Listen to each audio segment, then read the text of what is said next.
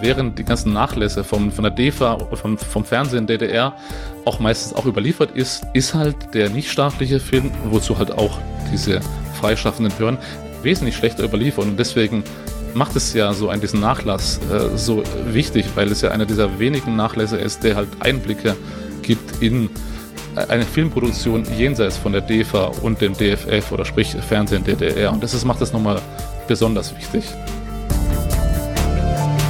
Den halt nicht dieses, diese künstlerische Autorenmäßig angetrieben hat, sondern er hatte einfach, wollte einfach nur Filme drehen. Staatsbürgerkunde. Ein Podcast über das Leben in der DDR. Von Martin Fischer. Folge 95 Dreharbeiten.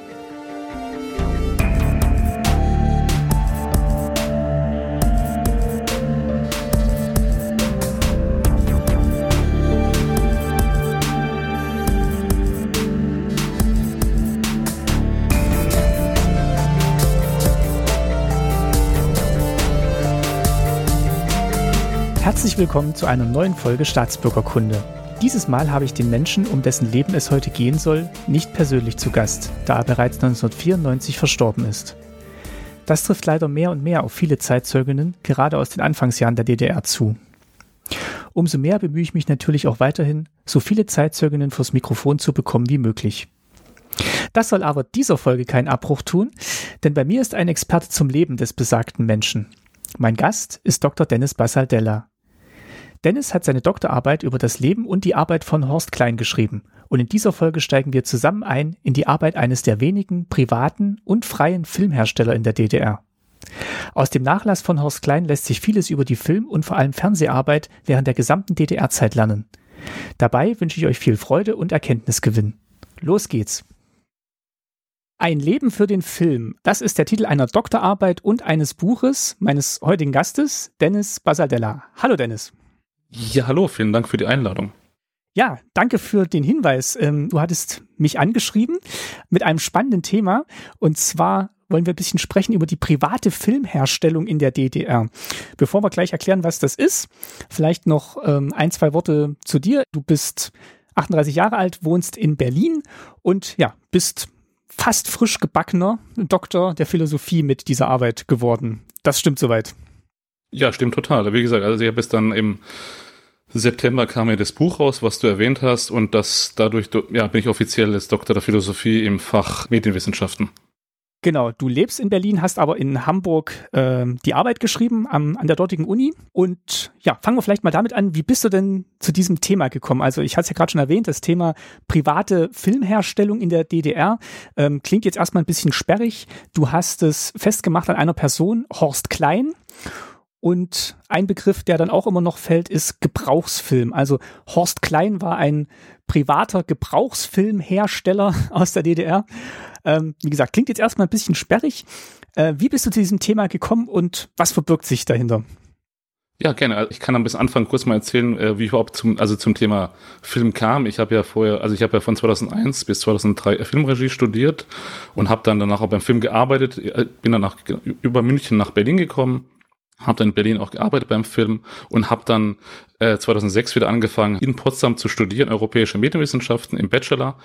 Und das habe ich von 2006 bis 2010 gemacht und dann von 2010 bis 2013 den Master Europäische Medienwissenschaften. Und da wiederum gleich zu Beginn im Wintersemester 2011 10, 11 habe ich ein Seminar gemacht mit damals, äh, damals mit dem Herrn Ralf Forster, meinem zukünftigen äh, ja, Kollegen im Filmmuseum. Und er hat damals ein Seminar zum Amateurfilm in der DDR gemacht. Genau im Rahmen dessen hatte ich dann auch eine kleine Forschungsarbeit geschrieben über einen Amateurfilmer in Potsdam, Karl-Heinz Straßburg.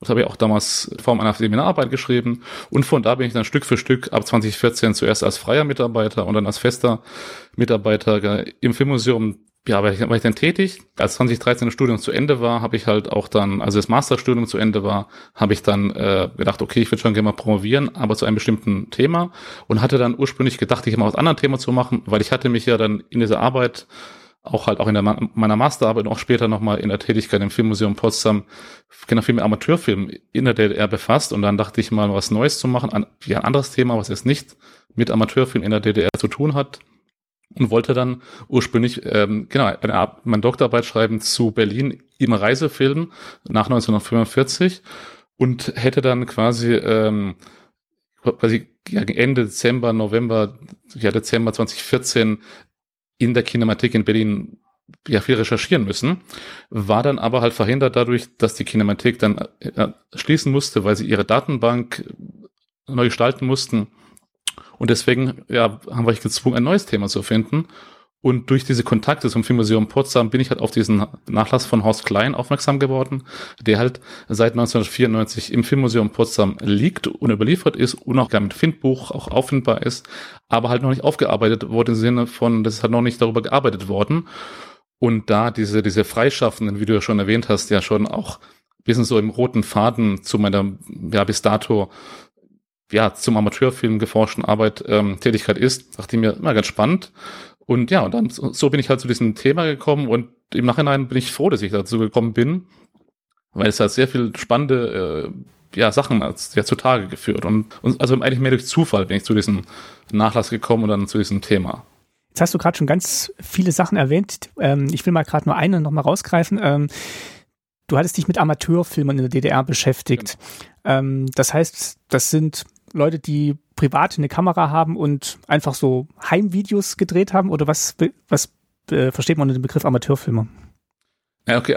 Also muss auch mehr vorangreifen im Sinne von, also wenn man von Amateurfilm in der DDR spricht, dann ist es ja was anderes als im, im Westen gewesen. Zum Beispiel, also der Westen war ja mehr das, also richtig die Hobbyfilmer, die sie auch, weil sie sich dann in Vereinen getroffen haben und auch da Filme gedreht haben.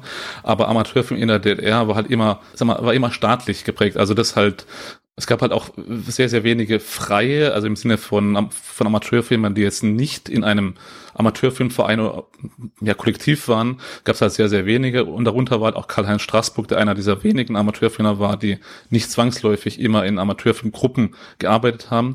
Aber die meiste Zeit waren diese Amateurfilmer halt auch Teil von diesen Amateurfilmstudios, die wiederum angegliedert waren an die Betriebe und Kombinate ja, in der DDR. Und deswegen ist Amateurfilm wenn man im Kontext der DDR Amateurfilm spricht, ein bisschen was anderes als im Westen und ist immer so eine staatliche äh, Komponente dabei und ich glaube, dass halt auch dann, aber auch da gibt es verschiedene, eine Bandbreite von ja, politischen Themen in Amateurfilmen, auch wieder total unpolitische Themen, aber im Großen und Ganzen ist halt ähm, Amateurfilm in der DDR nicht vergleichbar mit dem im Westen. Und was wiederum, das, vielleicht mal vorzugreifen, um das vielleicht ein bisschen so ein Missverständnis auch voranzugreifen, dass halt Freischaffende waren ja im Sinne keine Amateure, sie waren ja professionelle Filmhersteller, die halt zum Beispiel auch, halt, die halt im, vielleicht mit dem heutigen Wort des Freelancers zu vergleichen wären, weil sie gesagt haben, also die haben halt für ja, Auftraggeber Filmproduktionen hergestellt, also sprich Gebrauchsfilme, was du vorhin schon erzählt hast. Äh, das heißt also kleine Dokumentationen, äh, Filmbeiträge für Fernsehsendungen oder auch äh, ja Filme für die Betriebe hergestellt. Und das ist auch der Unterschied, glaube ich, den man nochmal erwähnen muss, ist halt, dass diese Freischaffenden zwar alle vom Amateurfilm kamen, also sie haben die ersten Schritte im Film beim Amateurfilm gemacht in der DDR, aber halt haben sich dann auch professionalisiert und waren dann eigenständige kleine Firmen, die das produziert haben. Und das ist ja ein großer Unterschied, glaube ich, auch, auch, also Unterschied zu den Amateuren, Amateurfilmern in der DDR, die halt auch sehr professionell waren, weil sie halt auch von den Betrieben viel Technik gestellt haben bekommen ähm, aber halt äh, andere, die waren halt mehr eingebunden in den Betrieb und in, äh, in die Arbeit des Betriebes, während die ähm, Freischaffenden im wahrsten Sinne des Wortes freischaffend waren, weil sie halt meistens mit ein oder zwei Auftraggebern für einen oder zwei Auftraggeber gearbeitet haben. Ich würde gern ich würde gerne nochmal auf diesen Begriff Gebrauchsfilm kurz eingehen. Äh, du hast es gerade schon genannt. Ich wollte es nochmal ein bisschen ähm, deutlich machen, weil das jetzt gleich auch sehr wichtig sein wird für die Arbeit von Horst Klein. Kann ich mir das so vorstellen, dass das, ähm, also heute hat ja jedes Unternehmen hat ja so einen Unternehmensfilm und den beauftragt es genau. dann bei privaten Filmfirmen. Also geht, da geht man jetzt nicht zum, äh, zum SWR oder zur Filmförderung Berlin-Brandenburg genau. und sagt, ich hätte gern einen Unternehmensfilm, sondern das wäre dann tatsächlich sowas, wo dann jemand wie Horst Klein ins Spiel gekommen wäre, der halt einen Unternehmensfilm macht oder ein Produkt vorstellt aus dem, aus der Firma oder eine Arbeitsweise aus der Firma, was dann ja im besten Sinne PR nach außen ist oder Dokumentation nach innen. Ja, genau, man trifft, ich denke mal, das trifft ganz gut. Also Gebrauchsfilm, du hast schon recht, es ist halt mehr, also ein Film, der dafür gemacht ist, um gebraucht zu werden, um etwas darzustellen. Also dieser Werbefilm quasi, dieses klassische, vielleicht auch was man unter, ja auch sagen kann, der Werbefilm, also quasi Existenz, also der, der Film existiert eigentlich nur, weil er in Auftrag gegeben wurde von einem Unternehmen, was natürlich nicht wiederum heißt, dass diese Filme nicht künstlerisch gut sind und wertvoll sind, aber die sind nicht entstanden aus einem künstlerischen Impuls heraus, dass ein, das, ja, dass ein Filmemacher eine Idee hat oder ein Drehbuchautor eine Idee hat, sondern sie entstehen, weil sie von einem Betrieb oder einer Firma in Auftrag gegeben worden sind, mit einem bestimmten Zweck, ein Produkt zu bewerben oder etwas zu dokumentieren. Und das ist halt, glaube ich, ja, Gebrauchsfilm ist halt deswegen Gebrauchsfilm, weil er gebraucht wird, um etwas zu machen. Und es halt nicht irgendwie den Sinn eines Kunstwerks hat dahinter dann kommen wir mal zurück zu dem, was tatsächlich dann im Nachlass von Horst Klein gefunden wurde. Du hast gerade schon erwähnt, der, der liegt im Filmmuseum ähm, in Potsdam. Genau. Und äh, ja, wie bist du drauf gestoßen? Also äh, natürlich über die Arbeit, aber vielleicht kannst du nochmal den, den, äh, den Akt beschreiben, wie du dann wirklich da äh, gesehen hast, was da liegt und was sich da dir für einen Anblick geboten hat. Ja, ja, gerne. Wie gesagt, also ich, also ich bin ja dann durch Zufall ja, zu diesem Thema gekommen, weil ich dann kein, also mein neues Thema für die Doktorarbeit finden musste. Ja, durch die Kontakte zum Filmmuseum Potsdam war ich auch, war ich auch sehr gut, also ich habe auch gute Vernetzung gehabt und gute Kollegen da gehabt, die mir auch geholfen haben. Und das halt, und wie gesagt, der Nachlass ist ja quasi offiziell seit 1994, 93, 94 im Filmmuseum überliefert halt, weil Horst Klein ähm, quasi ja tätig war bis 1990 und dann Anfang der 90er fing er an, sich auch Gedanken darüber zu machen, ähm, was mit seinem Nachlass, mit seinem filmischen Werk passieren äh, wird. Und dann darunter ähm, dann halt auch halt sich Gedanken gemacht, wie kann man das doch der den ja, nächsten Generationen auch zugänglich machen. Und dann hat er über, über Umwege kam dieser ganze Nachlass dann auch zum Filmmuseum Potsdam und wurde angekauft, noch zu Lebzeit angekauft vom Filmmuseum Potsdam auch dem, auch genau in dem Hintergrund, weil auch die damalige Leiterin des Filmmuseums, ja besser gesagt, der Sammlung des Filmmuseums, hat schon früh erkannt die Wichtigkeit, also die, diesen kulturellen Schatz in diesem Nachlass entdeckt, äh, ja gesehen. Und deswegen hat sie halt auch alles darin gesetzt, dass das Filmmuseum diesen Nachlass auch ankauft. Und dann so, ja, und so landet er noch zu Lebzeiten beim Filmmuseum Potsdam und das Interessante ist ja, dass in den ersten Phasen, ersten Monaten quasi diese, diese Ankaufs, der, der Anfang 1993 war, arbeitet Klaus Klein noch zusammen mit dem Filmmuseum Potsdam an der Aufarbeitung, an der Katalogisierung, an der Inventarisierung seines immensen Nachlasses, kann ich gleich noch was, was dazu sagen. Und dann quasi, und dann ähm, starb er ja im Januar 94 und quasi und trotzdem wurde dann genau also nach seinem Tod auch ein Findbuch angelegt, dann über über mehr also mehr Praktikanten und auch Mitarbeiter des Filmmuseums Potsdam haben im Laufe der Jahre auch die Sachen inventarisiert, also sprich dann auch verpackt in genau in Archivtüten verpackt und auch aufgearbeitet, aber halt es wurde bis dato noch nicht darüber gearbeitet. Und das ist halt ganz spannend, weil das halt auch so ein ähm, ja, also der Nachlass ist sehr, sehr groß, ist ein großer Nachlass. Der hat, der ist, okay, es ist ja neben, neben Technik, also seiner Technik, die über auch dem Filmmuseum geschenkt hat, sind auch äh, mehrere Filmrollen, also es sind ja 780 Rollen Film- und Schnittarchiv. Davon wiederum sind 71 als vollständige Filme genau gelistet. Wiederum, vielleicht Klammer zur Ergänzung noch dazu, diese 71 Filme sind nur ein Bruchteil dieser ganzen. Das wollte ich gerade sagen. Also das klingt jetzt erstmal viel, ähm, 71 genau. Filmrollen, aber ähm, die, also das Werk, das äh, Horst Klein hinterlassen hat, ist eine unglaublich hohe Zahl. Ähm, du kannst vielleicht mal sagen, wie viele Filme tatsächlich von Horst Klein ver, ähm, überliefert, ähm, also nicht überliefert, aber nachgewiesen ähm, er angefertigt hat. Am Ende hat er in der DDR über 891 Film- und Fernsehbeiträge während dieser Zeit der DDR, also von 46 bis 1990, ja, gedreht und produziert. 891. Das ist eine irrsinnige Zahl. Also ich, mir fehlt jetzt auch der Vergleich, was, was heute ein, ein Dokumentarfilmer oder ein äh, freischaffender Filmer für, für ein Output hat. Aber allein die Zeitspanne ist schon mal irre. Also 46 bis 90. Ähm, ja, genau. Also 54 Jahre wirklich ununterbrochen gearbeitet und dann natürlich knapp 900 Filme da, da entstanden. Irgendwo in deiner Arbeit bin ich auch mal auf die Zahl 922 gestoßen, aber genau. das waren dann halt auch sein, also alle Filme, die er jemals gemacht hat. Genau. Ähm, auch außerhalb seiner Tätigkeit als äh, privater Filmhersteller, also waren auch die Amateurfilme genau. wahrscheinlich mit dabei, ne? Ja, genau. Ich habe ja auch bewusst in meiner Arbeit mich ja nur, also ich habe auch darüber ja, zum Teil geschrieben, zu dieser Vor-DDR-Zeit, aber halt, klar, also eigentlich sind es viel, viel mehr und dann halt dementsprechend, aber was ich vielleicht noch dazu sagen möchte, ist halt, dass diese, also das ist, klar, es ist definitiv eine immense Zahl, was man auch dann vielleicht auch, mal wieder immer in Relation sehen muss, aber ich glaube, das ist halt auch es ist eine große Anzahl, wie gesagt, aber auch äh, von der Länge. Die sind ja nicht, nicht im meisten Abendfilme, wir sind auch kurze Beiträge von wenigen Minuten und trotzdem ist es de facto eine, eine Wahnsinnszahl. Äh, und leider sind halt auch, was auch dann wiederum auch dann klar wurde, als ich das dann aufarbeitet, aufgearbeitet habe, also nochmal mich intensiv befasst habe mit diesem Nachlass, ist, dass halt also eigentlich überliefert, richtig. Also die 71 Filme, die ich da vorhin erwähnt habe, sind ja nur ein Bruchteil von diesem Ganzen. Und die wiederum sind auch nur ein Teil, der überliefert ist, weil die sind auch verstreut im Bundesarchiv, im Rundfunkarchiv, Teile ja, verstreut auf verschiedene Archive.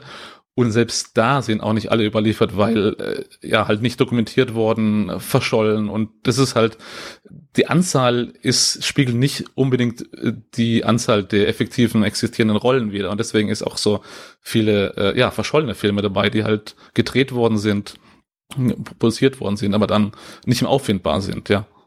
Das ist immer noch eine unglaublich hohe Zahl und äh, auch so kurze Filme muss man natürlich auch erstmal konzipieren, drehen, fertig machen. Also es ist ja nicht so wie heute, dass man da einfach mit der mit dem mit dem Smartphone draufhält und dann hat man quasi schon den Film und schnellt noch ein bisschen, sondern ähm, dieser ganze Produktionsaufwand, da kommen wir jetzt gleich auch noch ein bisschen da drauf, ist natürlich auch ein sehr viel größerer gewesen. Aber ja, ähm, kommen wir vielleicht nochmal dazu, du hast jetzt in diesem Nachlass halt 71 Filme gefunden, aber hauptsächlich auch ähm, schriftliche Sachen, die eigentlich auch der Grund für deine Arbeit waren, beziehungsweise die Grundlage deiner Arbeit.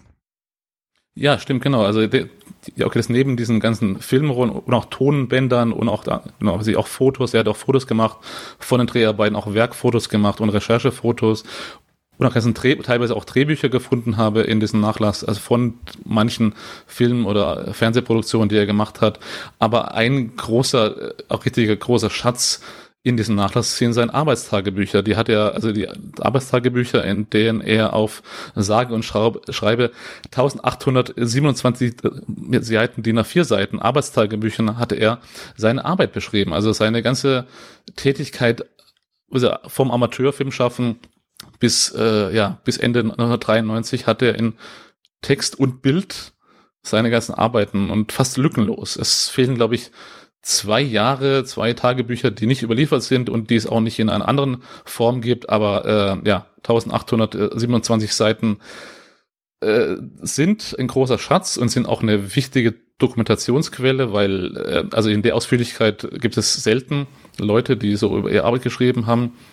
Und aus wissenschaftlicher Sicht, wie gesagt, ein Schatz, aber auch ein bisschen so ein Fluch und Segen zugleich, weil es ja äh, eine Reihe von Möglichkeiten bietet, was man noch ja, ja beschreiben könnte und bearbeiten könnte. Und deswegen auch da die Schwierigkeit, äh, diesen, diesen schmalen Grad zwischen äh, ist eine immense Informationsquelle plus äh, und ja und, und daneben dran muss man sich ein bisschen begrenzen und sagen, ja, das tue ich jetzt nicht dokumentieren oder nicht bearbeiten und trotzdem es ist und bleibt äh, ein, ein also einmaliger Schatz in dem Sinne auch, vielleicht nochmal, um es ein bisschen zu, ja, eine Erläuterung nochmal zu, sagen halt, dass halt dass auch das ganz wichtig ist ja, dass halt während die ganzen Nachlässe vom, von der DEFA und vom, vom Fernsehen der DDR auch meistens auch überliefert ist durch die staatlichen Institutionen, wie DEFA-Stiftung oder das Deutsche Rundfunkarchiv in Potsdam, ist halt der nichtstaatliche Film, wozu halt auch diese Freischaffenden hören, nicht also wesentlich schlechter überliefert und deswegen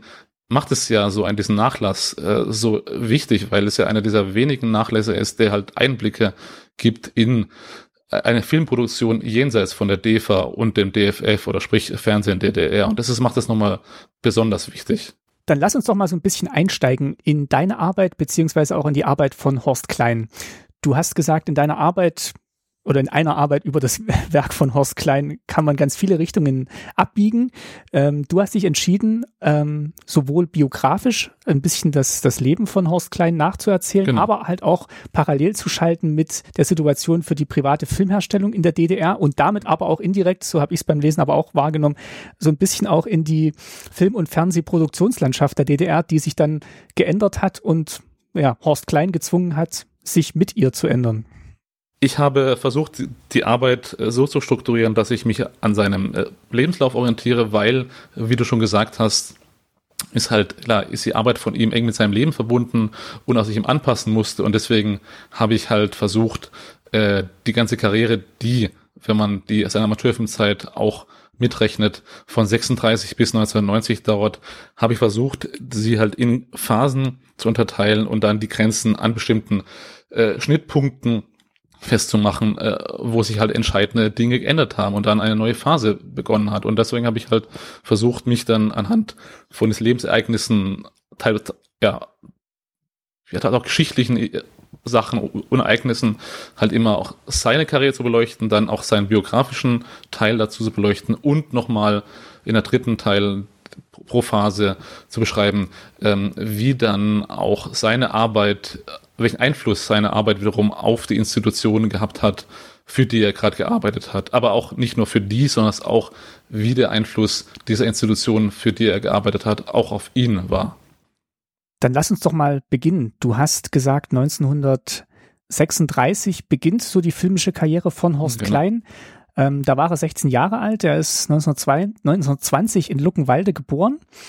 Und ja, wie kommt man denn jetzt von Luckenwalde zu ja, einem filmischen Start mit 16 Jahren. Was, was war denn da der Antrieb oder was war der Auslöser?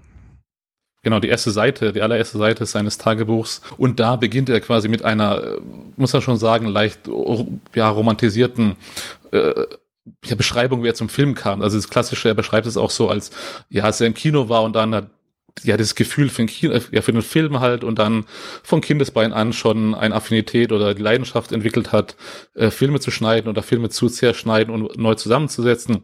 Und es ist ein bisschen so eine, im Nachhinein vielleicht ein bisschen äh, romantisierte und vielleicht auch verklärte quasi äh, ja, Darstellung, wie er zum Film kam. Aber das Spannende ist, also wenn man das mal weglässt, diese vielleicht auch persönliche und romantisierte äh, Vorstellung, wie er zum Film kam oder Beschreibung, wie er zum Film kam, ist ja ganz spannend, dass er halt ja, wie gesagt, am 1. November 1920 im brandenburgischen Luckenwalde geboren wurde und dann dort mit 19, also vorher schon kleine Filme gemacht hat oder auch sich damit auseinandergesetzt hat mit dem Film, aber dann eigentlich 1939 dann die erste genau, Amateurfilmgruppe in Luckenwalde gegründet hat, ja, dessen Leiter er auch war und die ersten Amateurfilme und die ersten richtigen äh, professionellen, quasi semi-professionellen Schritte macht er im Rahmen dieser, ja, dieser Amateurfilmgruppe, die er auch, wie gesagt, leitet bis 42, bis er dann freiwillig interessanterweise zur Propagandakompanie der Wehrmacht geht, wo er dann als Filmberichterstatter bis 45 tätig ist quasi. Und das ganz Spannende ist, da vielleicht dazu äh, zu erwähnen ist, dass er, okay, die Entscheidung quasi dann zur Propagandakompanie zu gehen und dort als Filmberichterstatter zu arbeiten, eine sehr bewusste war, im Sinne von, weil er dann, klar, der Krieg hat dann natürlich die Situation ein bisschen verändert, aber dann quasi in dieser Tätigkeit als Filmberichterstatter auch die Möglichkeit sah, seine filmische Tätigkeit ähm, weiterzuführen. Das ist ein interessanter Punkt. Das ist mir beim Lesen auch, also habe ich mir tatsächlich auch als Frage notiert hier. Ähm, da werden wir auch noch öfter drauf kommen, dass diese Aussage von ihm, er wollte eigentlich immer nur Filme machen und hat das Politische immer hinten angestellt. Diese Aussage, die trifft er ja mehrmals und hier kam es für mich so vor, als ob die hier zum ersten Mal so getroffen wird, dass er gesagt hat, okay, ähm, er blendet das aus, was im Dritten Reich passiert und ihm geht es eigentlich hauptsächlich darum, dass er da eine Möglichkeit hat, Filme zu machen, also seiner Leidenschaft nachzugehen. Mm, ja. Ist das, ist das korrekt, diese Wahrnehmung? Ja, also, also sag mal, vielleicht muss man ein bisschen voranschicken, ist ja, dass ja, dass halt quasi, wenn der Wissenschaftler also auch jetzt retrospektiv draufschaut, immer ja andere Blickwinkel hat als die Person dann vor Ort. Und das muss man auch immer, glaube ich, vor Augen haben, dass halt, Beispiel, wenn wir zum Beispiel sagen, retrospektiv, warum hat eine bestimmte Person sowas gemacht und nicht das gemacht, dann muss man auch, auch das berücksichtigen, dass halt wir, also der Betrachter von außen in einer anderen Position ist, als jetzt quasi die Person selber. Aber du hast recht, dass diese Phase, also die quasi diese ersten paar Jahre da, äh, damals noch zur NS-Zeit, ist halt, ähm, glaube ich, auch prinzipiell sich auch nie diesen, diesen ja, moralischen Konflikt, den wir zum Beispiel heute haben, quasi retrospektiv gesehen, auch stellt. Es gibt eine kleine ähm, Moment vor seiner Zeit als der Propagandakompanie, da tritt die Hitlerjugend an ihn heran und äh, bittet ihn, einen Auftragsfilm zu machen für die Hitlerjugend und dann äh, schreibt er in einer Passage seines äh, seiner Tagebücher halt quasi so eine Art deine nicht Rechtfertigung, mal quasi ähm, die beschreibt er, dass sich bewusst war, dass er sich bewusst war, dass er diesen Film für die Hitlerjugend macht und am Ende quasi das ja nicht wegen der politischen Einstellung gemacht hat, sondern es mehr ähm, ja, weil er Film machen wollte. Und das kann man quasi bisschen kritisch sehen aus heutiger Sicht, aber auch da äh, muss man auch betrachten, dass halt die Entscheidungen damals andere waren als es heute. Nichtsdestotrotz ist, findet man in seinen Tagebüchern sehr, sehr wenige Kommentare oder Beschreibungen, ähm, wie er, also es, ja, zu, seinen, zu seiner Meinung zur Politik, sei es zur NS-Zeit oder auch später zu DDR-Zeiten, relativ wenige Kommentare zur Politik. Also Politik generell, auch in späteren Jahren, taucht relativ wenig auf. Nur ab den Mitte der 80er wird man so vermehrt Kommentare quasi über die politische äh, Führungsstil der SED zum Beispiel. Aber im Großen und Ganzen hält er sich da relativ raus aus diesen Diskussionen. Du arbeitest es auch schön raus in deiner Arbeit. Also du, ähm, du nimmst ihn da jetzt nicht in Schutz, sondern ähm, stellst halt wirklich auch diesen, diesen Konflikt dar und wie er sich dann eben in dem Fall und vielleicht auch in anderen Fällen dann entschieden hat, ähm, weist aber tatsächlich auch darauf hin, dass, ähm, dass das für die Bewertung der Arbeit, äh, also seiner Arbeit aus seiner Sicht keine Rolle gespielt hat. Mhm, kann, man das, kann man das so sagen? Nee, kann man durchaus sagen. Und ich, klar, ich denke mal, es ist auch wichtig, dass man auch als Wissenschaftler sowieso immer diese kritische Distanz ähm, behält. Und ich denke mal, klar, das ist nicht immer leicht, gerade wenn man sich über mehrere Jahre, also ich habe in dieser Arbeit vier Jahre gearbeitet, und es ist ja klar, dass man in diesen vier Jahren auch immer diesen, diesen, diesen Zwiespalt hat, quasi auf der einen Seite Verständnis natürlich aufbringt, warum manche Leute, äh, Leute bestimmte Entscheidungen treffen und warum nicht, aber im Großen und Ganzen, es geht ja, es geht ja mir darum, ging ja mir darum, nicht eine moralischen äh, ja, zu kommentieren, warum er das gemacht hat. Man stellt sich natürlich Frage als Mensch und kann es auch erwähnen, aber äh, das sollte jetzt keine weder Beschönigung noch Anschuldigung seiner Arbeit sein. Deswegen ist diese kritische Distanz auch ganz wichtig, gerade wenn es um solche Themen geht, wie gerade eben besprochen. Genau, du sagst ja auch, also dir geht es ja um die private Filmerstellung in der DDR am Beispiel von Horst Klein, ohne jetzt diese Person ähm, moralisch zu überhöhen und zu sagen, okay, hier, das ist der prototypische DDR-Gebrauchtfilmer ähm, gewesen.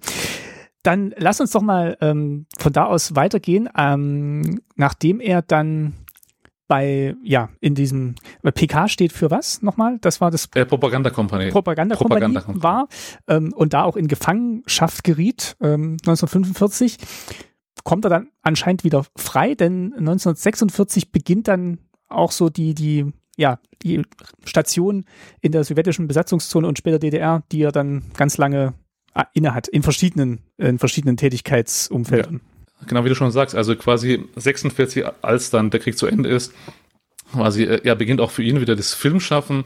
Und das ganz Interessante ist ja, dass er als dann im Mai 46 die DEFA gegründet wird, äh, notiert Klein witzigerweise in seinem äh, Tagebuch auch so ein paar Zeilen, dass er halt mit der Gründung der DEFA auch die Hoffnung verbindet, quasi sein Filmschaffen wieder aufzunehmen. Und so kommt er auch quasi dann über einen Freund und Bekannten Hans Paxmann kommt er dann äh, zum Kultur- und Lehrfilmabteilung der DEFA und wo er dann ab Juli äh, 46 genau als Kameraassistent von Hans Paxmann arbeitet.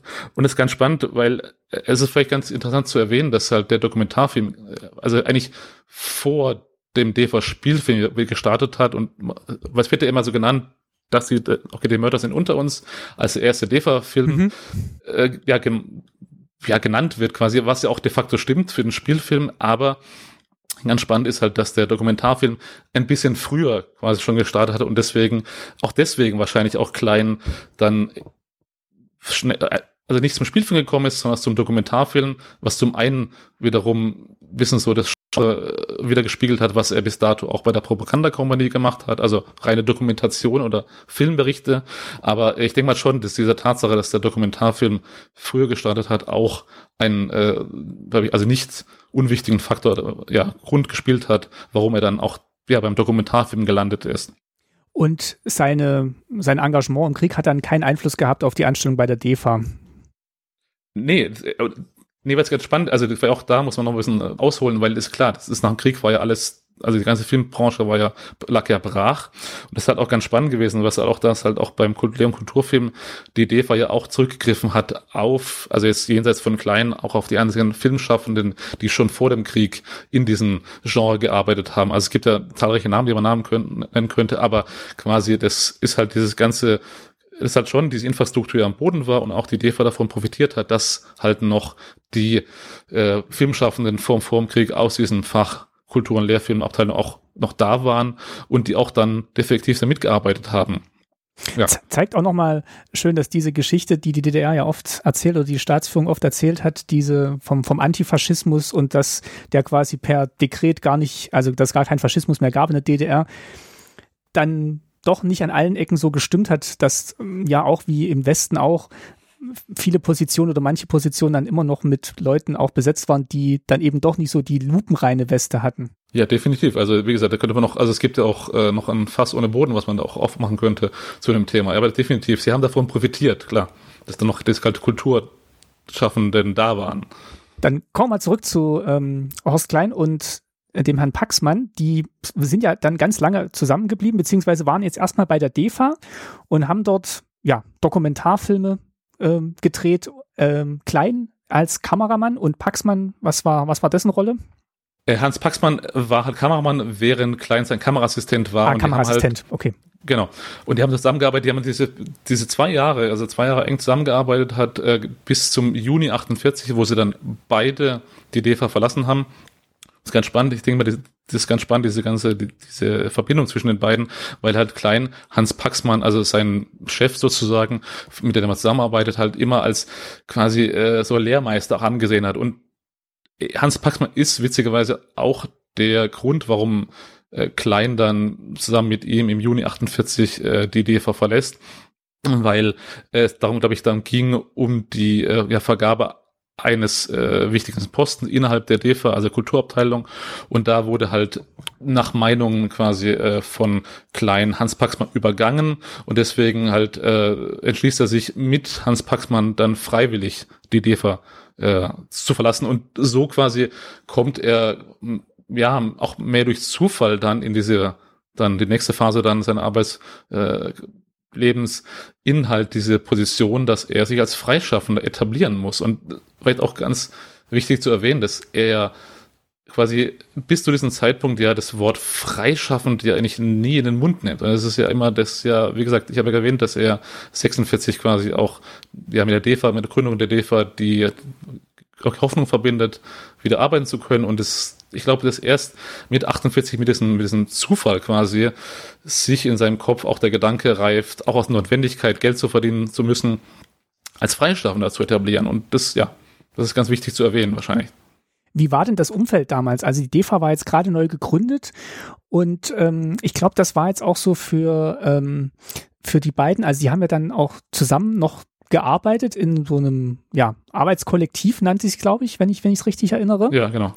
Ähm, wie war denn das Umfeld? Also die DEFA gab es jetzt, aber gleichzeitig gab es jetzt halt aber auch noch ähm, ja auch schon andere Auftraggeber für die beiden. Also du hattest vom Anfang gesagt, also Unternehmen schon auch, aber so auch staatliche Organisationen, also ähm, die FDJ, also die Freie Deutsche Jugend oder ja. auch, auch andere Institutionen, die jetzt eben, also in Anführungszeichen PR-Filme oder Dokumentationsfilme genau. brauchten.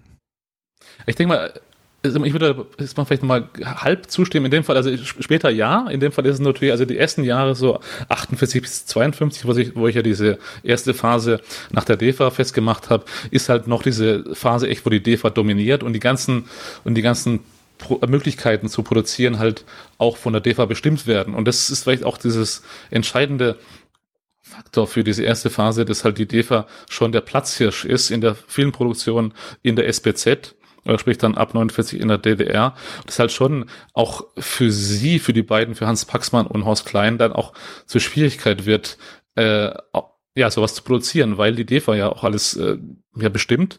Und das ist wahrscheinlich auch dann der Grund quasi, wo sie dann auch da wieder über Kontakte dann halt, weil er damals, muss er sich auch nochmal vor Augen führen, wir reden ja von 48, 49, wo halt es noch keine Mauer gab. Also die Sektorengrenzen waren offen und man konnte auch zwischen den Sektoren, zwischen den West- und Ostsektoren ja auch ja, passieren und hin und her fahren. Und das ist auch wahrscheinlich auch ganz äh, gut so, weil dann äh, kommen Klein und Paxman in Kontakt mit der NBC und MGM, quasi die halt diese amerikanischen ähm, Wochenschauen die halt auch in Westberlin ja, Büros unterhalten und äh, dann auch äh, mit ihrem Wochenschaumaterial auch dann ja diese Wochenschaumaterialien drehen. Und besonders gerade Berlin ja immer schon als Zankapfel der Mächte ist und deswegen Berlin ja sowieso ein zentraler geschichtlicher Ort für die Nachrichten ist. Und und durch diesen Kontakt zu NBC und MGM kommen halt äh, Hans Paxmann und Hans Klein in die ja, Gelegenheit, Chance, ja, diese, diese äh, ja, Filmdokumentation, sprich äh, Filmaufnahmen zu machen für diese Wochenschauen. Und das machen, das macht Klein bis 52 weiter. Und äh, Klein trennt sich ein paar Jahre vorher nach einem Streit von Hans Paxmann und quasi und führt dann, wie gesagt, bis 52 diese Tätigkeit als äh, ja, Filmberichterstatter für die amerikanischen Wochenschauen fort. Also Wochenschau, was, also Wochenschau, das, was im Kino dann immer vor dem eigentlichen Film kommt, genau. also so eine Art Nachrichtensendung, als es noch kein Fernsehen genau. gab, liefen die halt im Kino einmal genau. die Woche. Genau, der Vorläufer quasi von den 20 Uhr Nachrichten, was wir so heute kennen. Also ja, genau, liefen im Vorfeld von einem Film. Das war halt ja, meistens so Berichte, Themenberichte und die liefen halt im Kino. Und dann halt auch, ja, also quasi der Vorläufer der heutigen Nachrichten. Und ich denke mal, was ich noch zu erwähnen ist halt, dass halt, wie gesagt, die Grenzen ja offen waren und ähm, es ja für Westler, also sprich, ja, also Westbürger quasi, oder Westberliner und Amerikaner sowieso in, zu der Zeit auch schwierig war, in den Osten zu gehen und auch da zu drehen. Und das war vielleicht ein bisschen so der Vorteil auch ähm, für Klein, dass er zwischen den Sektoren äh, ja, hin und her fahren konnte und deswegen auch quasi problemlos äh, quasi auch äh, mit seiner Kamera äh, okay, die Ereignisse im Osten, also in Ostberlin und in der DDR dokumentieren konnte, ohne dabei aufzufallen. Das war ein bisschen so ähm, auch ein guter Punkt, das man auch erwähnen musste, weil er Klein auch in seiner Arbeit, in seiner, in seiner, seinen Tagebüchern ja auch immer erwähnt, dass diese ganze Arbeit, die er für MGM und, und die NBC macht, ja immer schwarz ist. Also ist, ja, ist illegal und deswegen ist es ja immer so eine Art ähm, ja, Geheimnis, was er macht. Und es aber auch da ist es halt schon ja ein sehr wichtiger Faktor, dass er halt äh, ja zwischen den Sektorengrenzen ja hin und her fahren kann und ohne Probleme dann auch äh, ja die Ereignisse dokumentieren kann, wie zum Beispiel die ersten Wahlen in der DDR oder auch dann äh, die Sicht zur ähm, zur Luftbrücke genau im Osten halt und solche Sachen. Also das sind alles Themen, die halt ein westlicher äh, Filmemacher nicht hätte dokumentieren können so leicht, also ohne weitere ja, Probleme. Also zwei Sachen sind mir jetzt hier aufgefallen. Ähm, zum einen beschäftigt hier MGM, also ein US-amerikanisches Unternehmen, und ähm, das andere war NBC, sagtest du? Genau äh, beschäftigt hier jemanden aus der Ostzone Schwarz. Also da vielleicht auch von Seiten der USA, äh, vielleicht auch so eine moralische Frage, die sie dann auch, auch für sich beantwortet haben, anscheinend mit Geld und dem äh, genau. der Möglichkeit, Filmmaterial zu bekommen. Und du sagtest gerade noch, ähm, Horst Klein konnte mit seiner Kamera zwischen West und Ost wechseln. Das ist vielleicht auch noch ein spannender Aspekt, zu dem du vielleicht noch was sagen kannst. Er hatte dann ja anscheinend eine eigene Kamera, ähm, was wahrscheinlich auch sehr ungewöhnlich war zur damaligen Zeit, so kurz nach dem Krieg. Naja, also also er hatte ja vor, also quasi die Phase zu Beginn, quasi, äh, wo er mit Paxman zusammengearbeitet hat, hat er keine eigene Kamera gehabt, weil Paxman eine Kamera hatte und die dann diese ersten ähm, Filmberichte für MGM und NBC mit der Kamera von Hans Paxman gedreht haben. Und dann, als die beiden sich trennen, gibt der, also also gibt der Kontaktmann von Haus Klein bei der NBC und MGM, gibt ihm dann eine äh, ja, 16 mm Kamera, eine kleine 16 mm Kamera, äh, mit der er halt äh, quasi dann auch halt auch, wie gesagt, wie du schon sagst, sehr problemlos, weil sie auch sehr klein und handlich ist, zwischen den Sektoren, Grenzen hin und her ähm, fahren kann. Seine erste Kamera an, an sich, die bekommt er viel, viel später, erst in den 50er Jahren. Da kann ich ja nachher noch mal kurz drauf eingehen. Also seine erste richtige. Genau. Also das ist jetzt so eine Schmalspurkamera gewesen, oder? Genau, ja. Okay. Gut. Aus dieser Zusammenarbeit mit ähm, NBC und äh, MGM, da entwickelt sich jetzt tatsächlich auch so eine, ja, so eine gute Einnahmequelle für ihn. Ich glaube, parallel schreibst du, arbeitet er, macht er noch Fotos, was dann irgendwie genau. auch sehr lukrativ ist. Also dieses Fotografiegeschäft bleibt zumindest in der, äh, im, im Metier, aber eigentlich will er natürlich Filme drehen und das klappt jetzt auch ganz gut. Ähm, wie geht's denn dann weiter? Also er, er ist jetzt ja schon mit einem Fuß so halb im, im Westen äh, bietet sich jetzt eigentlich an, dass er das intensiviert. Ich meine, für MGM oder NBC zu arbeiten, klingt ja erstmal lukrativ. Ja, genau. Das, also, wie, wie schon sagst, es ist auch finanziell für ihn lukrativ und dann so gemessen, wenn man dann auch dann sieht, wenn man dann durch die Arbeit geht und auch dann äh, merkt, also er, witzigerweise nennt Klein ja auch nie irgendwie nur an einer Stelle zu diesem besagten äh, ja, Fotografietechnik äh, und Tätigkeit, die du erwähnt hast, nennt er Zahlen am Großen und Ganzen, nennt er keine Zahlen, aber nichtsdestotrotz ist diese äh, Tätigkeit beim Film total lukrativ für ihn. Und klar, es stimmt schon, der erste Kontakt zum Westen ist da. Interessanterweise ähm, rät ihm sein Kontakt bei NBC und, und MGM, der Gary Stint heißt der.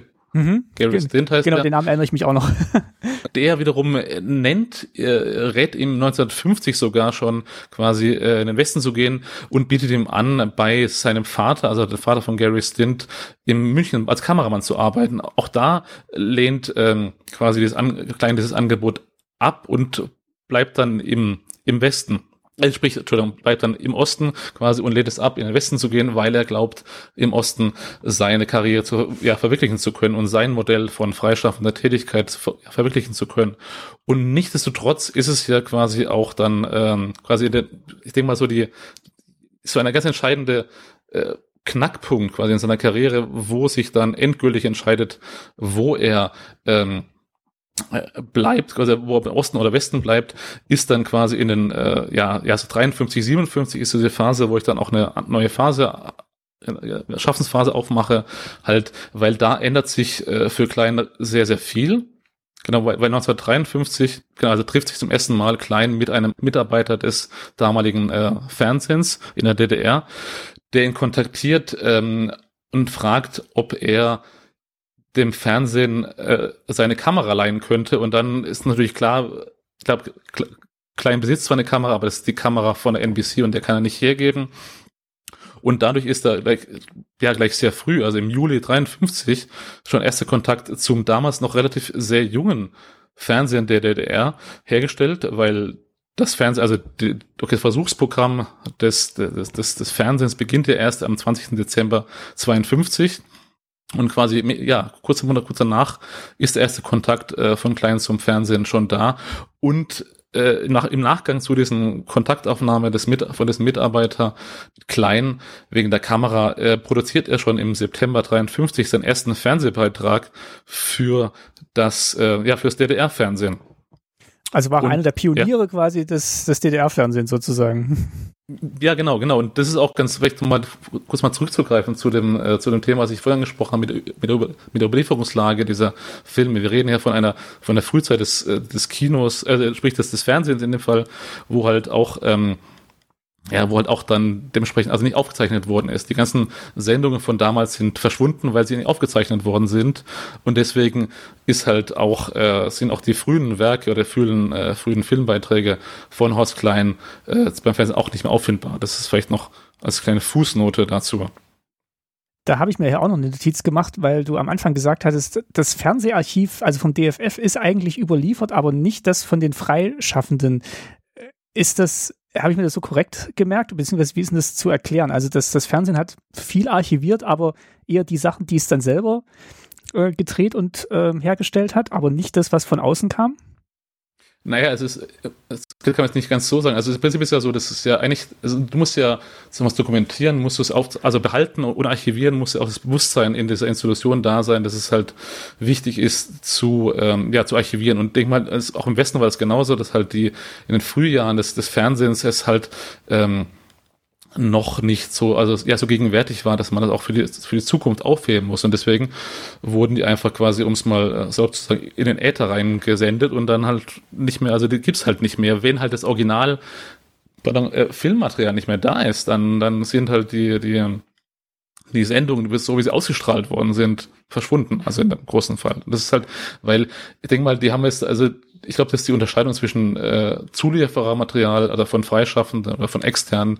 Jetzt, äh, die haben da keine Unterscheidung gemacht. Das war einfach nur das, das Thema, das, das der zentrale Punkt dieser Be ja, Bewusstsein ist, dass halt äh, eine Institution erstmal sich gewahr werden muss, dass es halt wichtig ist, Sachen zu bewahren und aufzuzeigen und auch dementsprechend, und ich weiß nicht, ab wann das war, aber das muss erstmal in das Bewusstsein dieser Institution rein und dann sind die auch überliefert. Auch da im Idealfall äh, nicht immer überliefert, aber halt im Idealfall ist es schon, dass halt, äh, wenn das Bewusstsein eintritt, auch dann ja dokumentiert wird, was ja ausgestrahlt wird. Okay, ich würde mal noch auf einen Punkt kurz zurückkommen. Ähm, du sagtest, er, er wollte dann nicht in den Westen gehen, weil er sich ausgerechnet hat, er kann im Osten ähm, ja seiner Filmdrehleidenschaft oder seiner seiner Ambition, viele Filme zu drehen oder ja, da tätig zu sein, mehr nachgehen. Das erschien mir schon sehr mutig, ähm, wo, wo ich das, wo ich das gehört habe, weil ähm, er, er hat jetzt ja quasi einen sehr guten Draht gehabt zu diesem Herrn Stint und ähm, die, den Nachrichtennetworks da. Und du hattest ja gesagt, durch die, durch die Dominanz der DEFA gab es jetzt für ihn auch erstmal keine Alternative im Osten. Fiel das dann wirklich so genau zusammen, ähm, mit der Gründung des, des Fernsehens und hat er sich da schon so ein bisschen was ausgerechnet oder hat er da auch einfach gepokert und äh, gehofft? Also ich vermute, es war ein bisschen, also gepokert und gehofft ist, trifft vielleicht ganz gut, weil ich denke mal, das, was man auch immer ich, vor Augen führen muss, ist, dass der Klein immer, also früh schon eine, seine, eine sehr konkrete Vorstellung von freischaffender Tätigkeit hatte, also was er sich darunter vorgestellt hat. Und das wollte er auch ja realisieren. Und in den ersten Jahren, also wo halt auch das Fernsehen ja dringend äh, Filmbeiträge braucht, weil die Infrastruktur des Fernsehens auch noch nicht ganz da ist und nicht etabliert ist. Auch da, deswegen ist ja braucht das Fernsehen ja äh, viel, also re relativ viel Material gleich zu Beginn, weil sie die eigene Infrastruktur noch nicht da ist. Deswegen ist es ganz praktisch, dass halt Klein da äh, quasi auch, ja, sagen wir mal, ein bisschen mehr so als auch nicht dazu, auch bewusst teilweise dann im Fernsehen so es eine Möglichkeit sieht, um sich zu etablieren, um seine freischaffende Tätigkeit äh, durchzu, durchzupeitschen oder, oder zu realisieren, um es genau zu sein. Das ist halt, äh, genau, das klappt so in den ersten Jahren des, des Fernsehens und dann quasi äh, merkt er quasi, dass es halt unter den Umständen ist es schwer zu seine Vorstellung zu realisieren und deswegen geht er dann im Juni 57 nach Hamburg und genau auf Einladung, genau auf Einladung der Böhner Film, also Klammer auf, die Böhner Filme ist halt eine Filmproduktion, die auch in Dresden war und auch in Hamburg und in ähm, genau anderen Standort in Deutschland.